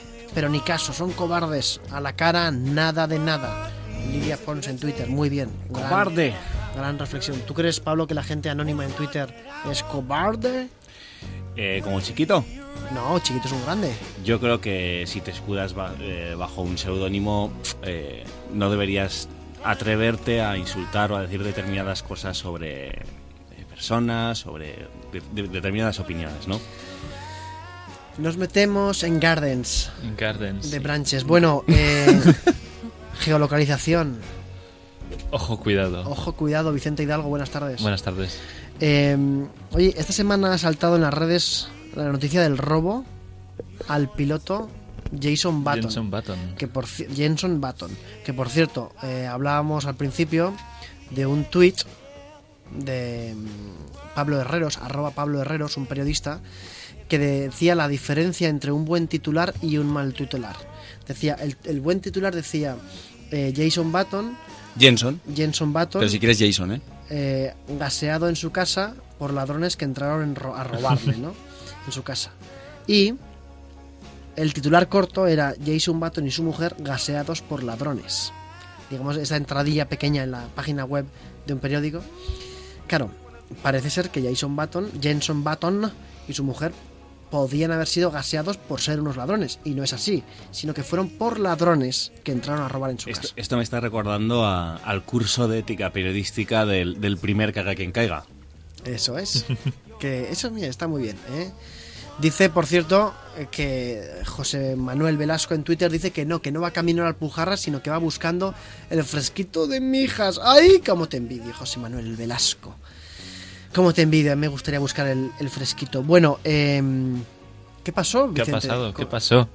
Pues pasó que estando Jenson Button y su mujer en, en sus vacaciones en, en Francia, pues eh, sufrieron un robo, un robo en su, en su propia casa de veraneo, en la que pues los asaltantes previamente gasearon a los habitantes, los dejaron dormidos para robarles. Vale, ¿qué tiene que ver esto con las redes sociales, internet y la geolocalización? Nada. No, te Vale. equivocas. El caso es que hace pues unas semanas, eh, pues llevan ahí un tiempo ya veraneando. Lo que pasó es que compartieron en las redes sociales fotos pues de ellos, tal, y en, en una de ellas salía un anillo, un anillo bastante gordo, un, un buen pedrusco. O sea, subieron a Instagram una foto entre ellas de un pedrusco. Un pedrusco. El pedrusco de Jenson Button. El pedrusco de la mujer de Jenson Button es un anillo Ese- de ese se compromiso. puede ma- eh, malinterpretar. No, el pedrusco de Jenson Button que regaló a su mujer. Es que me has dejado Vale, acabar el titular. Bueno, Gaseado por ladrón. Lo que pasó fue que después de esto, efectivamente, pues acaeció el, el crimen, el robo. Y, y uno cabe preguntar, pues, que, ¿cuál es el peligro? ¿Estamos incurriendo en algún tipo de negligencia al compartir todas estas fotos, todos estos tweets, todos estos elementos sociales geolocalizados? ¿Te puedes encontrar un día en una situación así de peligrosa? Sí. Sí te puedes encontrar. ¿Qué es la Ha pasado, ha pasado, Sí. de hecho, claro. ¿Qué, qué- qué es la, qué es la geolocalización exactamente? Geolocalización es cuando a un, a un post, a algo que compartes en las redes sociales, le añades la etiqueta con tu localización, tu precisa por GPS del sitio en el que estás. Es más, además de compartirse el contenido, se comparte pues una breve descripción o incluso las coordenadas del lugar en- desde el que lo compartes. Con lo cual hay gente que tiene activado en Twitter el hola, eh, qué bien me estoy tomando esta caipiriña y pone debajo compartido desde Mijas, por ejemplo, en el Eso caso es. del tuitero. Pero además con, eh, con este con la geolocalización además puede ser un poco cabronías, ¿no? Porque si tú, por ejemplo, sacas la foto de- del pedrusco o del objeto deseable por los ladrones que quieras y lo haces, por ejemplo, en casa de Javier Ábrego, no estás poniendo en riesgo para nada tu Estás casa, pen- sino estás poniendo en riesgo la Claro. casa de Javier Ábrego. Que pero- es- pero- global, idea a punto. Tiene un poco más de intríngulis porque, de hecho, viene al término de... Pues estamos de vacaciones, agosto, la gente se va, viajes a, pues a Francia, a Noruega, a Helsinki, a la calandraca pol- de, de, la, De algún lado. La calandraca de la Polinesia, grandísimo lugar, muy bueno para ir. No, ahí, bueno, de hecho, eh, estuvimos allí una vez, Haciendo un programa, ¿no? en la calandraca de la Polinesia. ¿Cómo se llaman los de Calandraca? Calandraca. Gentilicio. No, no, son gente, no, Pedro, Juan, son gente normal. Bueno, ¿cuál es, ¿cuál es el peligro? Porque, vale, yo estoy ahí en mi casa haciendo fotos a mi vajilla china super cósmica mega cara que he comprado por eBay y, y pues geolocalizo eso y ya estoy diciendo dónde estoy y qué es lo que tengo. Claro, al, al mes siguiente, en agosto, pues coges tu coche, te vas y te vas a, a la Polinesia. Y publicas también la foto Y allá. publicas ahí que estás en la playa, en la Polinesia, claro, en plan, estás diciendo que ya no estás en casa y que has dejado eso en casa. Yo acostum- Estás yo acostumbro a llevarme la vajilla también. Es buena idea. Es decir, que hay gente que uno comparte la localización de las cosas y luego aparte saca fotos de cosas y luego aparte además dice me voy de vacaciones a un sitio en el que como pronto podría estar de vuelta en mi casa en cuatro días. Vía libre para los ladronzuelos. Podéis pasaros cuando queráis, ¿no? Y, y no, y no solo esto, yo, recu- hielos. yo recuerdo eh, una anécdota, no sé si fue del año pasado, que justamente la presentadora Patricia Conde tenía que o sea, estar presente en los juzgados por un tema legal y subió una foto a Instagram que decía me voy de vacaciones y tal, y luego mm, y no apareció en los juzgados. Claro, eh, el juez dijo, a ver, chiquilla, que, que te he pillado. Que te he Probable- pillado. probablemente era por su divorcio. Sí, no, no, era, bueno, no me acordaba. O sea, yo los datos del corazón eres tú el experto. Bueno, seguimos hablando de geolocalización, pero antes un tuit de arroba giltorrijos que dice que nos le gustaría recomendarnos un libro y una autora que le ha emocionado últimamente. Se trata de Selva Armada y su, ese es el nombre de la chica, y su novela Chicas Muertas. ¿vale? Y también tenemos tweets de Francisco Arrocha que nos escribe desde la playa con una foto, con lo cual el amor que tenemos hacia Francisco mm, con esta foto es eh, superlativo. Fabio Vanegas que dice que las personas que usan seudónimos en la red son tan cobardes como los que llaman sin dar el nombre de forma anónima o los que, por- y añado yo, tocan el telefonillo y se van corriendo, ¿no? Eh, nos dice Fernando que Bill Murray estará en la siguiente película de los cazafantasmas. No, no, no sabía yo esto, pero bueno, oye, es... Igual como fantasma, ¿no? Esta vez. No sé, porque es muy mayor y. O sea, ya no tiene como el porte del tipo para. un respeto a Bill Murray. Era broma. todo Todo el respeto del mundo a Bill Murray. ¿Por qué Yo- respeto? ¿Por qué tenemos que respetar a Bill Murray si no nos respeta? A mí me gusta. Eh, nos ha hecho reír mucho, nos ha hecho reír. Buen actor. me parecen buenas respuestas. Yo, yo cada vez que vengo al programa me siento como en el día de la marmota. Sí, sí, sí. Sí, porque no vienes nunca, O sea, sí. Correcto. O sea, digamos que eh, en este caso el protagonista de la del show en televisión española, eh, la hora de José Mota, si estuviera, por ejemplo, en el Mediterráneo, sería Marmota. ¿Seguimos? Muy bueno, muy bueno. No, no, no, no, no, Vamos a no, ver, bueno, no, nada. a ver, No, esto muy- es un tema bueno, serio. no. y Esto no se puede permitir. Y queremos que todas aquellas personas que van a irse de vacaciones ahora en agosto lo tengan en cuenta. No caigan en, en el, en el error de sobreexponerse, porque es muy fácil hacerlo y las redes sociales nos invitan a ello. Al final, estamos casi compartiendo dónde vivimos, qué pertenencias tenemos, dónde estamos y con quién estamos. Esto hay que tenerlo muy en cuenta a la hora de, de compartir y utilizar las redes. Vamos a dar un truco de, de Instagram, porque es en el caso de Jason Button lo que ha pasado, es una foto de Instagram, de cómo buscar esas fotos y cómo eliminar la, la geo- la geolocalización. Ah, Entonces vamos a explicar a los oyentes cómo cada vez que compartimos una foto en Instagram no dar el lugar donde estamos, la geolocalización. Eso es. Al ir- a la hora de ir a publicar una foto, en el último paso, cuando tenemos además las opciones de compartir en Twitter, en Facebook y en, pues en algunas otras redes, está hay una etiqueta también con un globito que sirve para la geolocalización. Por defecto viene desactivado a no ser que lo activemos una vez y entonces siempre estará activado a partir de entonces. Lo primero es desactivar ese, ese elemento. Y luego, en el por propio feed de Instagram, en la aplicación, está el mismo globito que nos va a llevar a un mapa que nos va a mostrar todas las fotos que tenemos geolocalizadas. Ahí podemos consultar las que queramos y eliminarlas. Y además, en Twitter, que es la otra red así pues, con más con más con más afluencia, con más gente, con más post, hay una, una iniciativa que a mí me ha gustado mucho que se llama pleaserobme.com. Please, Rodney Cat- por favor, róbame. Com, por favor, robame.com. Vale. es, es una ¿Sí? web muy interesante que pues sirve para concienciar un poco de esta iniciativa. Básicamente lo que haces es, metes ahí tu nombre de, de usuario y te muestra todos tus tweets geolocalizados para que te, te hagas una idea de lo que, lo que estás compartiendo y lo que estás diciendo que estás haciendo y dónde no estás, que es lo peligroso. O sea, eh, si entramos en pleaserobme.com eh, podemos meter el nombre de usuario de una persona, que además que, el- que lo dice, Incluso el de otra persona, ¿vale? Sí, sí. Podemos meter tu nombre de usuario y saber cuando no estás en casa. Eso es. Y ahí nos, nos pondrán. Eh, bueno, es la página donde acudirán los eh, la resistencia checheno-albanesa a entrar en tu casa cuando no estés. Con lo cual, comprobad en eh, pleaserobme.com donde cómo geolocalizar, o sea, cómo vuestro contenido está geolocalizado. El último consejo viene a ser el siempre ser conscientes de lo que estamos compartiendo y deshabilitar la geolocalización y por último pues seguir a la, la cuenta de la policía que es donde suelen dar información pues en época estival así en verano cuando la gente se va de vacaciones de las cosas que hay que evitar y cuáles son las últimas chanzas que los ladrones pues aprovechan para para robarnos. Dice arroba Amictiavenger, Amictiavenger, dice que al final tendremos que identificarnos con el DNI en las cuentas de internet como pasó con las tarjetas de prepago en el móvil. Ah. No. es un tema muy interesante este ¿eh? Sí, es un tema- y cómo la vigilancia porque esto da para mucha conspiranoia ¿eh?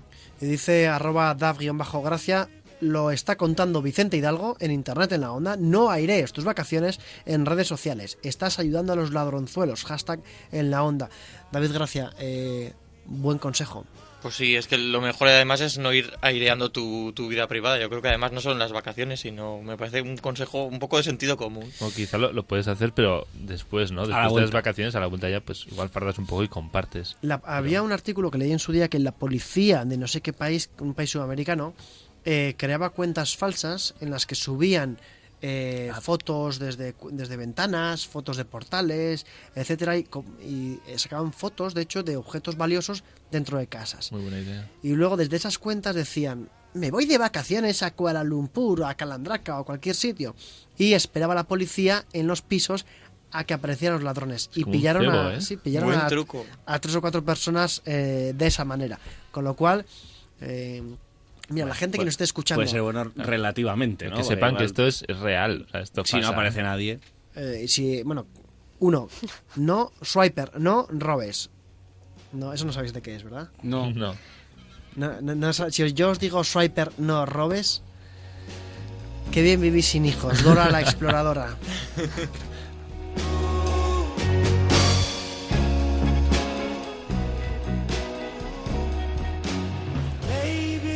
Geolocalización es la, la funcionalidad que tiene, por ejemplo, Twitter o tiene Facebook o tiene Instagram para posicionar en un mapa nuestros contenidos. Desde Instagram, como decía eh, Vicente Hidalgo, se puede desactivar y desde Twitter también. En la, en, la, en la pestaña de configuración en Twitter, ahí pone una opción que pone geolocalizar mis posts o mis tweets. Las desactivamos. Yo siempre lo, lo desactivaría. Solamente un 1% de la gente tiene activada esa, esa historia. Y es muy peligroso porque también ocurre que cuando estamos en invierno y las primeras nevadas del Sí. invierno cubren de blanco, pues aquí llueve, mm, aquí nieva menos, pero en el norte nieva, en el norte de España, y la gente sale a las ventanas y saca fotos de nevando desde la ventana. Esto es precioso, amigos. Y lo comparte en Twitter. Con lo cual la gente puede hacerse una idea desde el mismo, desde donde estás más o menos y dices, bueno, en el cuarto izquierda esa persona vive ahí, con lo cual el siguiente tweet que tú haces en verano, por fin se acabaron los exámenes, nos vamos de vacaciones a Salou. Ya saben que te has ido a Salou, con lo cual el cuarto izquierda de la calle al Pedrete 43 está libre y pueden entrar ahí tranquilamente sabiendo que tú estás en Salou en Cambrils, pues viviendo la vida loca. Con lo cual, amigos, no geolocalicéis, no saquéis fotos desde la ventana y solamente, solamente tuitead con en la onda. Internet en la onda. Javier Ábrego.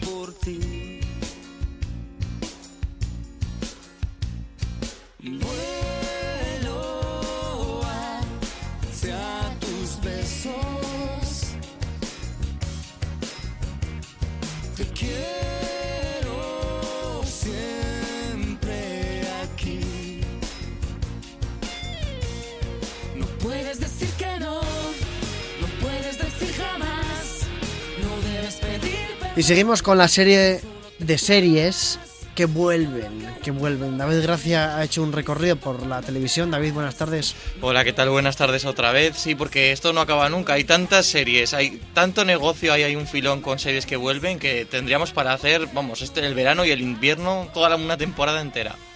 Pues que Onda Cero nos coja para invierno también. Eso es, nosotros les proponemos, vamos, tenemos tema de sobra, tenemos Esto cuerda es para rato. una reivindicación, ¿verdad? Claro que sí. Todavía nos quedan dos programas la semana que viene. Digo, si los queremos hacer, no Sí. sigamos con reivindicaciones. ¿eh? Bueno, hablando de reivindicaciones y vídeo en directo, a partir de ahora, a partir de ahora vamos a, a retransmitir en directo, en vídeo, este programa. ¿Vale? Entonces, mientras David Gracia está hablando y nos cuenta eh, pues las series que vuelven, vamos a retransmitir en directo lo que pasa aquí en el estudio. Entonces, eh, a partir de ahora, conectado, conectaros a arroba internet en onda en Twitter y veréis un enlace que se llama Periscope.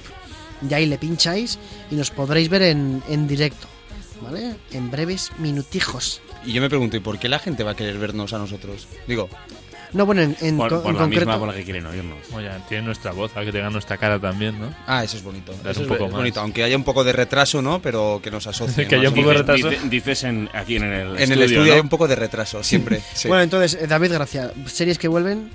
Por ejemplo, es el caso, hoy vamos a hablar de comedias de una de los años 80-90, tan famosa como Padres Forzosos.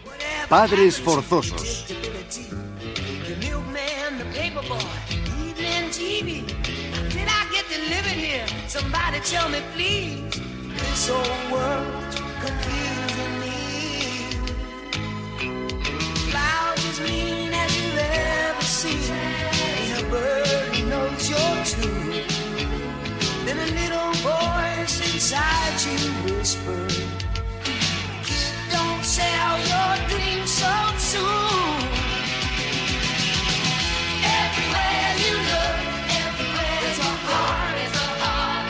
sintonía, David, inconfundible, ¿verdad? Padres Forzosos, la serie que nos dio a conocer a las gemelas Olsen. Bueno, pues para el que no recuerde un poco cuál era el argumento de Padres Forzosos, el protagonista, que era Danny Tanner, era un padre eh, que de repente pues moría su, su esposa, quedaba viudo, y entonces reunía a su mejor amigo y a su cuñado para ayudar a criar a tres hijas que tenía, que eran DJ, Stephanie y Michelle, que era un bebé, que en realidad eran las dos gemelas Olsen, a las que le iban turnando ahí para, para hacer de este personaje. Tenían a dos, por si una lloraba, pues la cambiaban por la otra. Bueno, eh, de hecho este fue el inicio de la serie, después las gemelas ya sabéis que fueron, que fueron creciendo, pero este era el, en sí el argumento inicial de la serie. Vamos a ver qué es lo que quiere mi niñita. ¿Qué te pasa? Tío Jesse, ¿qué vamos a hacer? Primero, dejar de hablar como un gilipollas. Bueno, pues va a ser Netflix eh, la cadena o bueno, el portal que va a recuperar esta, esta serie. Si antes ya se llamaba en inglés Full House, ahora va a ser Fuller House. Y además es que ya se está grabando la serie y por eso nos están llegando día sí día también noticias acerca del, del rodaje de esta, de esta sitcom. Es por ejemplo el caso de, mm, de Lifetime que ha aprovechado toda la repercusión de, de esta serie para crear una película sobre cómo era el rodaje de aquella primera serie. Es la historia verdadera detrás de Padres Forzosos. Entonces ellos van a estrenar ahora una película en la que sacan un poco los trapos sucios y por ejemplo hay un, un tráiler que ya han colgado en internet que es John Stamos, que era el tío Jace, el, que decía que pararan por, por eh, la grabación de la serie porque no soportaba a las dos gemelas Olsen porque estaban Normal. siempre llorando Normal. y que las cambiasen por otros por otros bebés. Es que eran tan monas, sobre Sí. todo de Y- mayores. Y son ahora tan desagradables. No, eh, yo- sí. Conservan su yo Conservan su el encanto. El conservan tío Jesse están igual. El tío Jesse yo creo que puede tener uno de los nombres más molones que pueda haber en, en- en el universo. ¿no? Jesse. John, John, Jesse. John Stamos. No, pero no, no, es que no, no es verdad. Pero es John- Porque en, en eh, castellano es John en en Estamos. ¿Estamos o no? ¿Estamos o no? Ah, vale, ya me habéis quitado el chiste, iba a decir eso. Porque en el rodaje muchas veces me- se distraía. A ver, John, ¿a qué estamos? ¿No estamos o no estamos? Mira, por cierto, a toda la audiencia, tú, Elena, Elena tú ve- veías, veías por una persona que ha hecho una especie de risa con el chiste, un poquito aunque sea, que es de agradecer. ¿Tú, Elena, veías eh, Padres Forzosos? Mm, no. ¿Nada? no. Es que las he visto ya muy mayores a estas mujeres. Ya son trendsetter o como se llame, ¿no? Estas que Ah, ponen de moda cosas. La novia de Sarkozy. Ya es otro Sí. rollo. No sé, ¿van a volver o qué? Pues todavía no se sabe si ellas van a volver a la serie o no, porque ahora va a estar protagonizada por la que era la, la hija mayor, que ahora mismo en la serie va a ser una veterinaria, está embarazada y también se queda viuda, entonces llama a su hermana, la de en medio, Stephanie, y a su mejor amiga Kimi, para que le ayuden a cuidar pues a un hijo que tiene ya de 12 años, a otro chico pequeño y al bebé que está por venir. No Entonces sé si cambia estás la serie. hablando de Padres Forzosos o de la nueva de Almodóvar. Es verdad, sí, Mira, ha sido un dos poco... cosas. En Twitter eh, dice Caudillo José Mari, ya que vamos, nos hemos Qué, qué miedo da esa cuenta, ¿eh? Dice que las gemelas Olsen trabajarán en la serie, pregunta. ¿Ya han salido de la clínica de rehabilitación? Pregunta. Y nos dicen también, estamos retransmitiendo ahora por Periscope. ¿Qué significa eso? Vídeo en directo. La gente que nos escuche, bueno, y que, y que la gente que nos escuche y quiera vernos los caretos, puede conectarse en Twitter, arroba internet en onda, como Chepe Bona, que por cierto dice que somos muy guapos. Gracias, Mm. Chepe. Eh, Y que es cosa que está muy bien. Y eh, nos podéis ver ahí, porque habrá un enlace que pones el iPhone Periscope o algo así. Desde ahí nos podréis ver en directo. Bueno, y dice Álvarez Lourdes que lo ratifica. Es decir, la gente piensa que somos guapos. Hay que decir que yo, que soy el que ten- tiene la mano, o sea, la cámara en la mano, no salgo. Con lo cual, si saliera, igual eso de somos guapos se quitaría. Igual nos pasaron a la tele, ¿no? Si sales tú. Eh, Sí, a, a- a- nos ha- en un- sí, claro. Azapeando, ¿no? Igual les iba a, podemos decir, quitar... iba a decir una cosa, pero bueno. eh, dicho lo cual, más series que tenemos que vuelven, David. Bueno, vamos a contestarle a nuestro amigo. No sabemos si las gemelas Olsen van a estar en la serie o no, porque no se sabe si se van a recuperar su personaje. Sí que están intentando negociar con ellas y lo de la clínica, pues no sé si han salido ya o no. Si alguien, algún oyente nos puede sacar de dudas, yo creo que sí. Que, Que, que alguien arroje Yo creo luz, que ¿no? sí, ¿no? Sí, yo creo que ya se están dedicadas al mundo de la moda y están bien. Espejo público que es experto en salidas de cosas, de la cárcel y tal, de la pantoja, a lo mejor podrían hacer un especial de las hermanas Olsen. Pero bueno, dice Elena Villarreal que son ahora las gemelas Olsen Trendsetter. Esto yo he paseado por los jardines algunos trendsetters. ¿Qué es exactamente un, Yo a veces a los sándwiches les pongo un poquito de trencheters. Muy bueno, muy bueno. Gracias, es el, lo tenía bastante entrenado este chiste. Venga, otra serie que vuelve. Además, lo comentamos la semana pasada así por encima. Matrimonio con hijos. Puede que vuelva. Y además, esta vez el protagonista será el hijo, David Faustino, que era Bad Bundy. Él sería un poco el protagonista y volvería a reunir a toda, a toda su familia. Eh, ya sabéis, eh, Christina Applegate, que era la, la hermana mayor. eh, luego Ed O'Neill, que está en Modern Family, el padre de familia. Y la, la mujer con Al- el cardado. Al Bundy.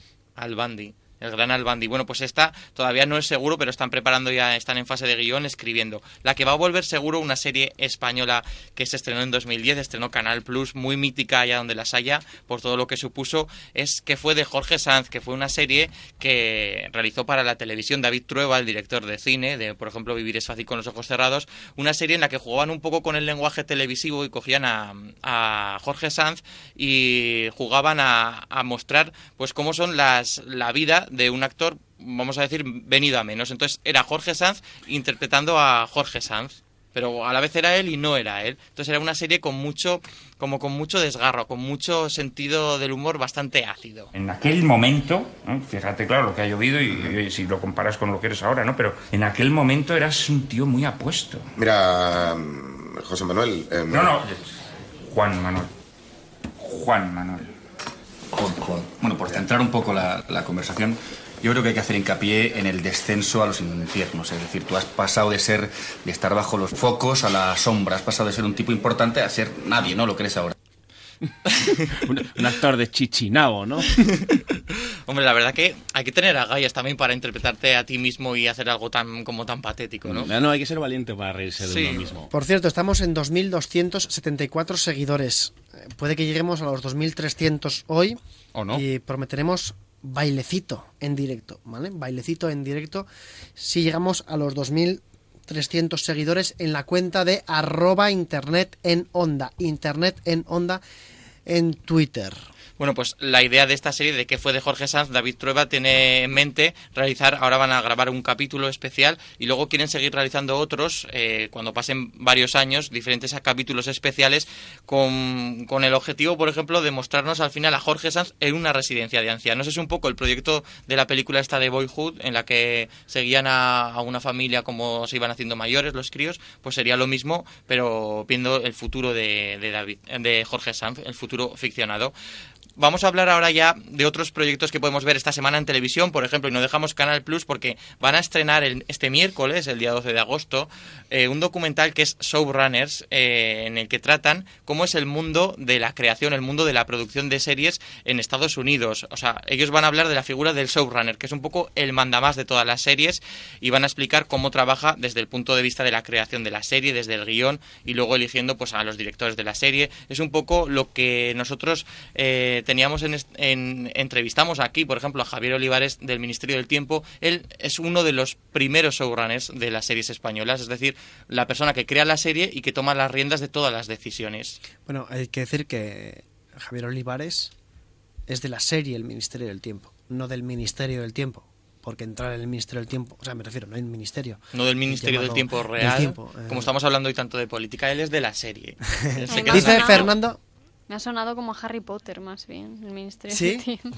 es verdad. ¿cómo se llama el banco este de Harry Potter? Gringotts. Gringotts. Sí. Tú, eh, Elena Villarreal, tú eres Harry Pottera, por así decirlo. Sí, sí, me gusta, pero de las pelis. los libros no los he leído. Ya, pero las bueno, pelis sí. Yo tampoco, yo la... Yo no me he leído los libros, pero me gustó más la película.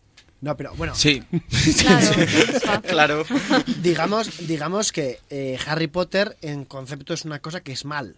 O sea, está mal. Es, es mal. ¿Por qué? Porque no se puede, No se puede. mandar a tus... El otro día es que justamente ayer estuve viendo un trozo de una película de Harry Potter en la que, vamos, estuvo Harry Potter a punto de morir 15 veces en una escena de un minuto. Un dragón que le echaba fuego, tenía que subir una cornisa, se colgaba de un tejado y digo, me, este tío está en el colegio. Sí, sí. Yo tuve O sea, pesadillas con esa escena. Eh, por eso inventaron un género que se llama ciencia ficción y que... Alberto Bonilla, Sí. me da igual, pero los padres van a dar, o sea, eh, al andén 8 y 3 cuartos o lo que sea, a llevar a sus hijos al colegio y en cualquier momento aparece cualquier desgraciado a matarle. O sea, el Voldemort, el que es el malo, el cuyo nombre no debe ser tuiteado, aparece Voldemort y se carga en medio colegio. O sea, tú imagínate, en el colegio Nuestra Señora del Amor Hermoso de Fuencarral, que aparece un tío y se carga en medio colegio. Y los padres ni quejas ni historias. Imagínate cómo será el, el A lo mejor estamos levantando una revolución porque nadie se había planteado esto. Promocional del colegio, lo que le cuentan a los padres, en plan, oye, trae a tus hijos aquí, estarán bien, aprenderán mucha magia y tal. Igual mueren Pueden morir un poco. Pero recordad que casi todos los padres habían estado estudiando ya en Hogwarts antes, entonces por eso enviaban ahí a sus hijos. Lo que no sabían era cómo era ahora el colegio, el instituto. Era un poco como el Instituto Azcona. Eh, yo ahora mismo he puesto salvapantallas eh, con esta conversación. No, Salva no quiero Windows. saber nada de, de Harry Potter. Oye, dicen por Twitter que estamos copiando a Radio 4. Eh, que nos lo explique. Dice el, arroba agente Dale, que parece como, como un nombre muy de serrucho, ¿no? Agente Dale. Dice el agente Dale, supongo que sea el agente Dale, que estamos copiando a Radio 4. Que nos lo diga en qué estamos copiando a Radio 4, porque en este programa no solamente no copiamos, sino que es un programa que nos copian mucho a nosotros. Y eso, eso significa que lo estamos haciendo bien. Lo que pasa es que la gente que nos copia es la misma del programa, porque vamos reciclando contenidos de un programa a otro. ¿Cierto o mentira? Mm, engañoso, como serían en las pruebas de verificación del objetivo. No, no copiamos, nunca copiamos. No queremos acabar esta sección de televisión de esta semana sin otra recomendación porque mañana, mañana 10 de agosto, vuelve el chiringuito de jugones, el programa de Pedrerol de esta casa de A3 Media y vuelve a otro nuevo canal con lo que ya se despiden, cierran el ciclo en Neox. Lo estaban pidiendo a gritos. Y zasca. Los mega análisis, las mega exclusivas y las mega polémicas del chiringuito tenían que acabar aquí. Tenemos todos los detalles. El programa líder de la noche deportiva regresa con nuevos fichajes y muchas sorpresas. El 10 de agosto vuelve el chiringuito de jugones. Ahora en Mega. Yo sí estaré.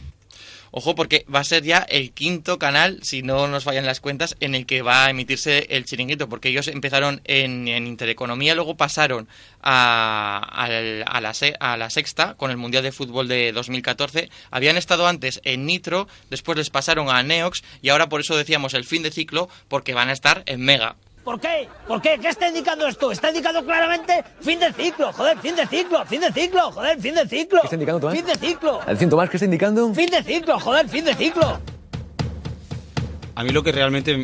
Yo lo que quiero saber, yo, yo ver el chiringuito. En Mega, si- si en Mega, eh, en que no, no en queremos Mega. liar a la gente, en Mega. supuesto. Han estado en Nitro, han estado en la sexta, Pero- en Neox, ahora van en Mega. Pero va a estar el amigo este de y si no... Desmiéntemelo. Sí, ¿cómo se llama el francés? No sé. François Gallard. François Gallard. François Gallard. François Gallardo, que nos lo Y cuente. si no, desmiéntemelo. Van a tener un No- fichaje no te sorpresa. puedes mentir, no lo sé. Van a tener un fichaje sorpresa. Hasta aquí podemos leer porque tampoco sabemos más de nuestros compañeros. Bien dicho, bien dicho. eh, dice Fernando, nuestro amigo de Twitter, arroba Fernando461, está muy enfocado con la serie de Jorge Sanz. Dice, y ha dicho en varios tweets, la palabra truño. ¿Tú crees que es para truño? No, hombre, no, no, al revés. Es una serie, yo creo que pionera en, en España en cuanto a, a ese saber reírse de sí mismo, un poco satírico, bastante metatelevisivo. No sé si le ha gustado a nuestro oyente o no. Es un poco como nuestro programa, ¿no? Sí. Metatelevisivo. Eso es, televisión no- hablando de tele. En su día no triunfó mucho, ¿no? Esa serie. Lo que pasa es que como Canal Plus no se rige, eh, o sea, no se mueve por las audiencias, sino por el número de, de abonados, entonces tampoco se puede mm, determinar si ha sido un éxito o no por el número de, de espectadores. La verdad que ellos han decidido ahora continuar con el proyecto y la verdad que como imagen de marca, como repercusión, sí que es positivo para, para Canal Plus, bueno, ahora para el grupo Movistar.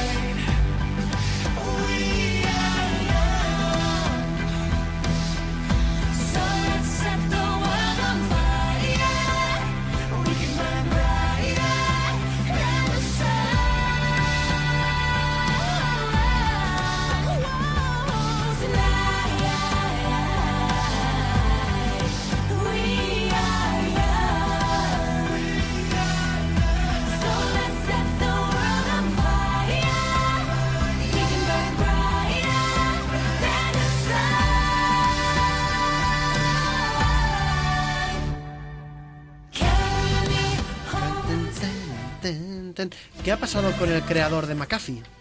Eh, ¿Qué ha pasado con el creador de McAfee? Pues, eh, a ver, ayer, como nos contaba Vicente Hidalgo, para todos nuestros oyentes que repiten también en domingo y nos escuchan, sabré, sabréis que estuvimos hablando de antivirus, ¿no? De los mejores antivirus Claro. y de por qué hay que tener o por qué no hay que tener y todas esas cosas que Hay nos que- hay que planteamos. tener. Pues hoy saltaba la noticia, bueno, no sé si es hoy, la verdad es que no fue hoy, fue anteayer, pero lo he estado buscando, buceando por la red, de que detuvieron al creador de los antivirus McAfee por conducir bajo los efectos de las drogas. Y hasta ahí, bueno, no pasa nada, ¿no? O sea, tampoco digo, eh, no, la gente está muy mal drogarse. De varias. De, de varias drogas. Está muy mal drogarse, está muy mal conducir bajo los efectos de las drogas, está muy mal crear un antivirus tan caro como el de McAfee. Eso también. Entonces, eh, también hay que decir que lo detuvieron por eh, conducir bajo los efectos de las drogas y por llevar eh, armas en el coche. Y respecto a este tema, respecto a la posesión de armas, eh, dijo que, que siempre las lleva en el coche. Él siempre. Bien. Si hay gente que lleva pues las gafas de sol, pues el creador de McAfee lleva armas en el coche. Y bueno, toda esta noticia nos ha sorprendido bastante, eh, porque viniendo de, una persona que, que ha traído cola por muchos otros temas, ¿no? Y hemos estado creando una comisión de investigación, Vicente Hidalgo y servidor, y hemos encontrado cosas muy interesantes del creador de McAfee que es que no os las creeríais. Atención, vamos a hablar ahora, amigos, del creador del antivirus McAfee. Un personaje, cuando menos excéntrico. ¿Cómo se llama? Eh, se llama John McAfee, digo, por, por aquello de que... la- la de McAfee. Ha quedado claro. No, se puso ese nombre por su antivirus, él, sí. Ok. Sí. Primero era el antivirus y luego su apellido, ¿no? Por supuesto. Eh, Vicente, por No, favor, es que la- cuéntanos la- qué has descubierto del creador de McAfee. La vida y obra de Déjanos este picueto. hombre, la vida y obra de este hombre es bastante prolífica y da para un montón de titulares. Entre ellos, quiere decir, pues, en el dos- año 2000, 2007 dijo, en mil no- lo dijo él, ¿eh? En 1984 fue la última vez que tomé drogas, bebí alcohol o vendí drogas. Como se confirma en esta noticia que acabamos de dar. Confirmamos la recaída de John McAfee. Pero hombre, ese es, ese es un titular muy a lo George Best, ¿no? Que cuando dijo que eh, una vez intentó dejar el, el alcohol, las drogas y las mujeres y fueron los dos peores minutos de su vida. Madre mía. Yo creo que este hombre es como el, el Charlie Sin de, lo- de los ingenieros. Un O- tío, o- o el Cristo Rey. un tío que destaca pues por su creación, por haber hecho un software bastante bueno que se ha vendido muy bien, pero que luego como que se ha ido un poco autodestruyendo y cayendo en, la, en la, miseria un poco el tío. Ta- También es relevante, ¿no? Porque es una vida paradójica la del amigo John McAfee, porque también confesaba, es que hay frases muy buenas, es que esto se tenía que, que- que hablar de ello. Decía, estoy constantemente bajo ataque, sin embargo no uso protección de software. O sea, no usa antivirus. John McAfee, John el creador McAfee- del antivirus McAfee, no usa antivirus. Eso ni Chuck Norris. No te Esos que escucho no ayer. son tan útiles, a lo mejor. No te escucho ayer. Eso es, No me habéis oído, el Media. Real dice que no son tan útiles los antivirus. Claro, ¿Tú si no lo utilizas usa antivirus? No, Yo estoy con Elena.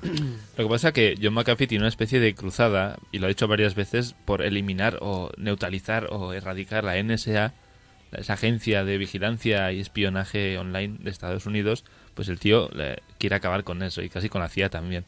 Entonces, incluso con su propio producto, después de venderlo, fue como que renunció a, todo aquello, diciendo que aquello estaba contaminado. ¿Te, re- te refieres al antivirus o a la droga? Que era mainstream. O sea, su propio producto. su propio producto de antivirus. Ah, vale, efectivamente. ¿La droga puede estar contaminada? Sí, sí, Seguramente. hay que tener mucho cuidado con Pues esto. una cosa y- súper limpia, ¿no? No, ah, hablando, eh, este persona, John McAfee, que es un pieza, el tío, parece que llegó a un acuerdo con la policía local, ¿verdad, Eso es. eh, Vicente Hidalgo? Allí en, eso fue en, en Belice, pero esto fue antes de que de un hecho que contaremos luego, que es No, lo yo- contamos ahora. Lo contamos ahora. Bueno, el caso es que regaló a la policía local un total de 40 armas, pistolas taser, estas que electrocutan a O los sea, él delincuentes. regaló a Sí. la policía todo este arsenal de armas. y un montón de esposas y, y, y material así policial. Todo esto como para hacer las paces por todas las movidas que, el tío montaba allí. O sea, tuvo una serie de sucesos entre los cuales está el que pasó después y es que su vecino apareció muerto y el tío pues se dio a la fuga. O sea, en vez de... Dice, dice que no era él, o sea, yo no lo maté, pero, por, si acaso, pero me doy a la fuga. Claro, porque tenía, imagina- imaginaos cómo tendría la casa este hombre, llena de, de armas y de todo tipo de... Pistolas taser. Y O sea, lo de las armas vino después de darse a la fuga. Antes, antes, antes. Antes. O sea, ya el tío ya tenía un recorrido importante, era muy amigo de los policías, por lo visto.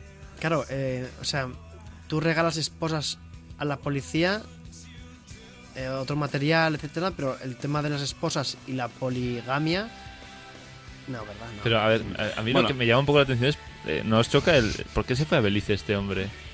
No, lo sé, el porque buen tiempo. donde Pues más cómodo es va a estar es en la comisaría. a porque Yo creo iniciar- que entrará allá y, hombre, John, ¿qué tal?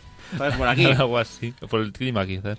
Bueno, el caso es que se fue a, a iniciar ahí una investigación sobre la comunicación de las bacterias y lo que acabó pasando es que llegó la policía a, a su laboratorio, al sitio que había montado allí y encontraron que ahí estaban fabricando metanfetaminas. Esto es muy Breaking El, Bad. el auténtico- el auténtico Walter White. Totalmente. El tío dice que no sabe nada. no- el tío no, yo llegué ahí y... ¿Esto? Esto no sé qué Bueno, pasa. además tiene un poco de pinta. Si le pones calvo, tiene una pintilla Sí, ahí de- porque en el hashtag en la onda, eh, John, o sea, nuestro amigo Pedro Romero ha compartido una foto de John McAfee rodeado de, de- de chicas imponentes Sí. con toda la cara llena de cocaína. Eso es de un vídeo un que sacó harina. en el que explicaba cómo desinstalar el antivirus McAfee. Primero, primer paso, llénese la cara de, de forma cocaína. totalmente Esto- grotesca. Esto es muy... Se- este se- segundo, tire su ordenador por la ventana. Pero esto está muy mal. Eh, señor John McAfee, acaba de ser usted bloqueado por, por este programa. Bueno, John McAfee, gran persona, gran eh, drogadicto en este caso, y que recomienda que desinstalemos el producto que él mismo ha creado.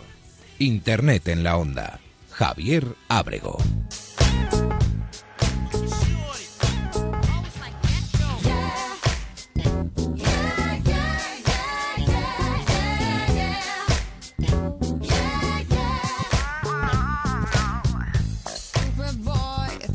Después de John McAfee, tiempo ya para el Deporte 2.0 con Javier Ugalde al otro lado del teléfono, que los tenemos por los campos de España. Javier, buenas tardes. Muy buenas tardes, Javier, ¿qué tal estamos? Pues muy bien, muy bien. Oye, ¿qué, qué, qué nos cuentas? ¿Qué ha pasado en el Deporte Mira, pues, 2.0? a- antes de, si me permites, antes de contarte lo que ha pasado en el deporte, ¿eh? Sal del bar, me, ha, ¿no? me, ha ido, me, ha- me ha ido aquí en, en Irún, en la frontera con Francia, y me ha, parecido, me ha parecido ver a, a John McAfee. ¿eh? Estaba, estaba John McAfee por aquí, y no sé, no sé, no sé, le he preguntado por las eh, autoridades locales y, y tal, y no, el tío ha debido huir, ha debido huir rápidamente hacia allí, pero bueno. En la Ya frontera. después de este, de, de este hacer con John McAfee, si queréis, nos metemos de lleno, ¿no? Con la materia deportiva. Sí, eh, vamos con la materia deportiva, pero, hombre, le ves a John McAfee y lo- le preguntas por las autoridades locales.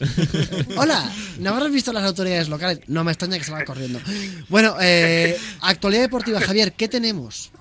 Nada, mucha Premier. Hoy las redes sociales eh, impregnadas de Premier League con ese debut de, de la competición, es inicio liguero, desde la jornada de ayer hasta hoy, y bueno, pues tenemos varios trending topics donde podemos ver a, a la propia Premier, al Watford, al Swansea, y también al Liverpool, al Arsenal, a Joe, Joe Coutinho y también a Lovren, ¿eh? jugadores del, del Liverpool, que bueno, pues que se han convertido en tendencia debido, bueno, pues como decimos, al inicio de la, de la Premier League. También tenemos al Valerenga, que ha conseguido un, un empate ante el, ante el Real Madrid y bueno, pues que también se ha convertido en tendencia. Muy pendientes, muy pendientes de lo que ocurra también en Moto 2, Moto 3, en MotoGP, con los pilotos españoles, donde bueno, pues como siempre, ya sabes que yo soy muy de, Maverick Viñales eh, y también eh, pendientes de Efren Vázquez, el único piloto que retuitea y tuitea él mismo en sus redes sociales. Bien, bien dicho, Efren Vázquez. Eh, por cierto, estamos hablando del Valerenga. Valerenga, equipo que ha jugado contra el Real Madrid y como decía Javier. Valde, ha empatado a cero y por eso es trending topic. Y ojo, Coutinho es trending topic también porque ha metido gol contra el Stoke City, dando los tres puntos al conjunto de Liverpool. El Liverpool. Efectivamente. Sí, y a partir de ahora, pues bueno, pues mucho mucho comunio. Eh, Javier también va a haber mucha premio porque ya los campeonatos libres están eh, empezando y iremos viendo, ¿no? Qué, qué sucede en las redes sociales la semana que viene para acercar a todos los oyentes pues todo lo que esté siendo tendencia en estos momentos, además de todas las anécdotas que puedan surgir a lo largo de la semana. Muchas gracias, eh, Javier. Sigue por ahí por tierras hispano-francesas. Eh, Sí, sí, nos movemos aquí bien en terreno fronterizo. Si Oye, si vuelvo a ver a McAfee os aviso, ¿vale? Lo damos por supuesto. Muchas gracias, Javier. Un placer, compañeros. Hasta Hasta, luego. luego. Internet en la onda. Onda Cero.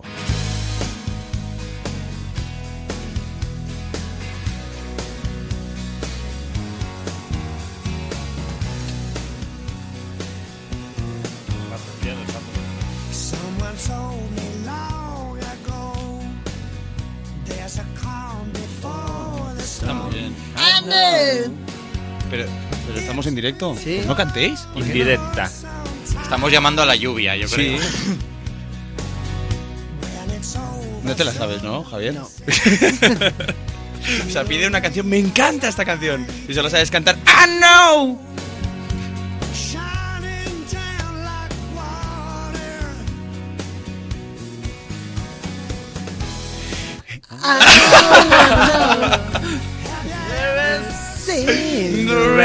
Bueno, esta canción que la he pedido porque nos la han pedido por, por Twitter de la Clarence.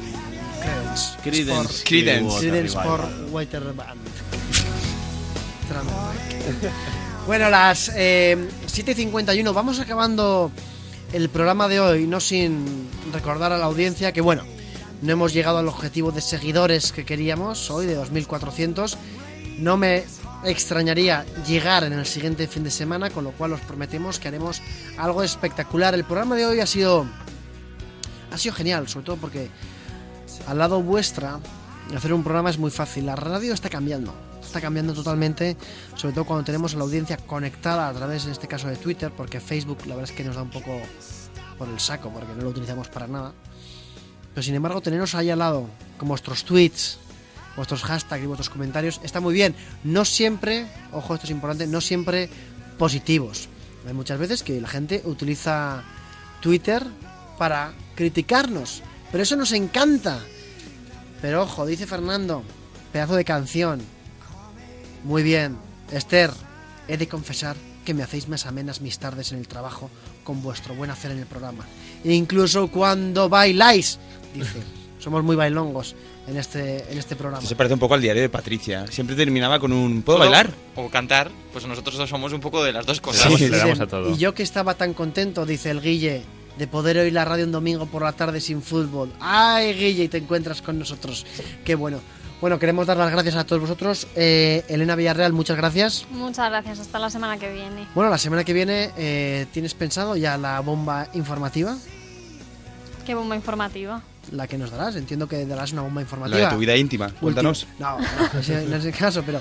o sí, Tendrá que bomba. ser muy de actualidad, entonces ya la voy pensando según se aproxima.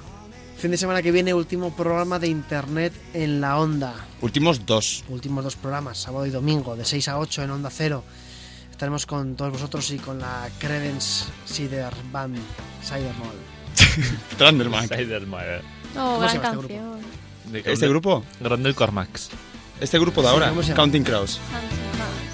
Contando Sí. cuervos. No, pero Elena lo pronuncia mejor que tú. No, no, a ver, Elena, di Counting Crows. Counting Crows. Mucho mejor. Eso no llega. Bueno, Elena Villarreal, que nos trae un bombazo para los dos últimos programas de la semana que viene. Muchas gracias. Arroba Elena con H VP4. Muchas gracias, Javier. Arroba Abonilla Z. Muchas gracias. A vosotros, un ¿Cómo que a placer. vosotros? O sea, no te, o sea, bueno. Es que me encanta hacer el programa con vosotros. O sea, si fuesen otras personas no estaría aquí. Es porque Ay. sois vosotros. ¿Pagarías por hacerlo? Pagaría por hacer este programa. Es más, me parece excesivo lo que nos pagan por hacer este programa. Arroba Vicente Hidalgo, muchas gracias. Muchas gracias. Ha sido gran lección de antivirus, de geolocalización. Hoy nos has tocado la fibra. Sí, eso espero. Sí, como el técnico de Movistar. De ser. Ese ahí, muy bien. Al, arroba Palezaun en Twitter. Pablo Armendariz, gracias. A sus pies, a sus pies. A sus retweets. No, a sus pies no, que hemos dicho que va desnudo de cintura para abajo. Por eso. Arroba, arroba Dab-gracia. Muy buenas tardes. Cine de barrio ya no es trending topic, ¿eh? Ya se han quedado las declaraciones ahí con el fútbol. Vaya. El fútbol lo ha inundado todo. Fútbol. Y muchas gracias a Arturo Armendariz, a Arturo, no estoy por aquí. Arturo, eu- arroba Arturo Europa FM en Twitter, ahí lo podréis encontrar. Y a todos vosotros, queridos amigos, la semana que viene es nuestro último fin de semana en directo porque llega el fútbol. Con lo cual queremos que el fin de semana que viene sea apoteósico. Queremos que hacer algo que jamás se haya hecho en la radio hasta ahora. Tenemos muchas sorpresas preparadas y una en concreto que creo que os gustará mucho. Así que la semana que viene conectaros todos a internet en la onda, conectaros a Onda Cero, a las ondas de internet en la onda, porque haremos cosas que no ha hecho nadie nunca en la radio y por eso os queremos muchísimo. Os dejamos ahora con nuestros compañeros de los servicios informativos. A mí casi se me salta la lagrimilla ya diciendo que es nuestro penúltimo fin de semana. Y... ¿Qué queréis que os diga? Os vamos a echar mucho de menos, ¿verdad? Sí. Con lo cual, para despedir el penúltimo fin de semana, podríamos cantar esta canción todos juntos. Vamos allá. Pero ca- Pero es que ir cantando en la radio. I'm in love, I'm in love. O sea, es un poco. eh, Además, cantar. Solo hay una chica en el estudio y quedaría un poco raro, ¿no? Bueno, oye, Pero canta mejor que todos nosotros juntos. Eso es verdad. Pero hasta la no. semana que viene cuando estaremos con Internet en la Onda en Onda Cero. Gracias. Internet en la onda. Onda Cero.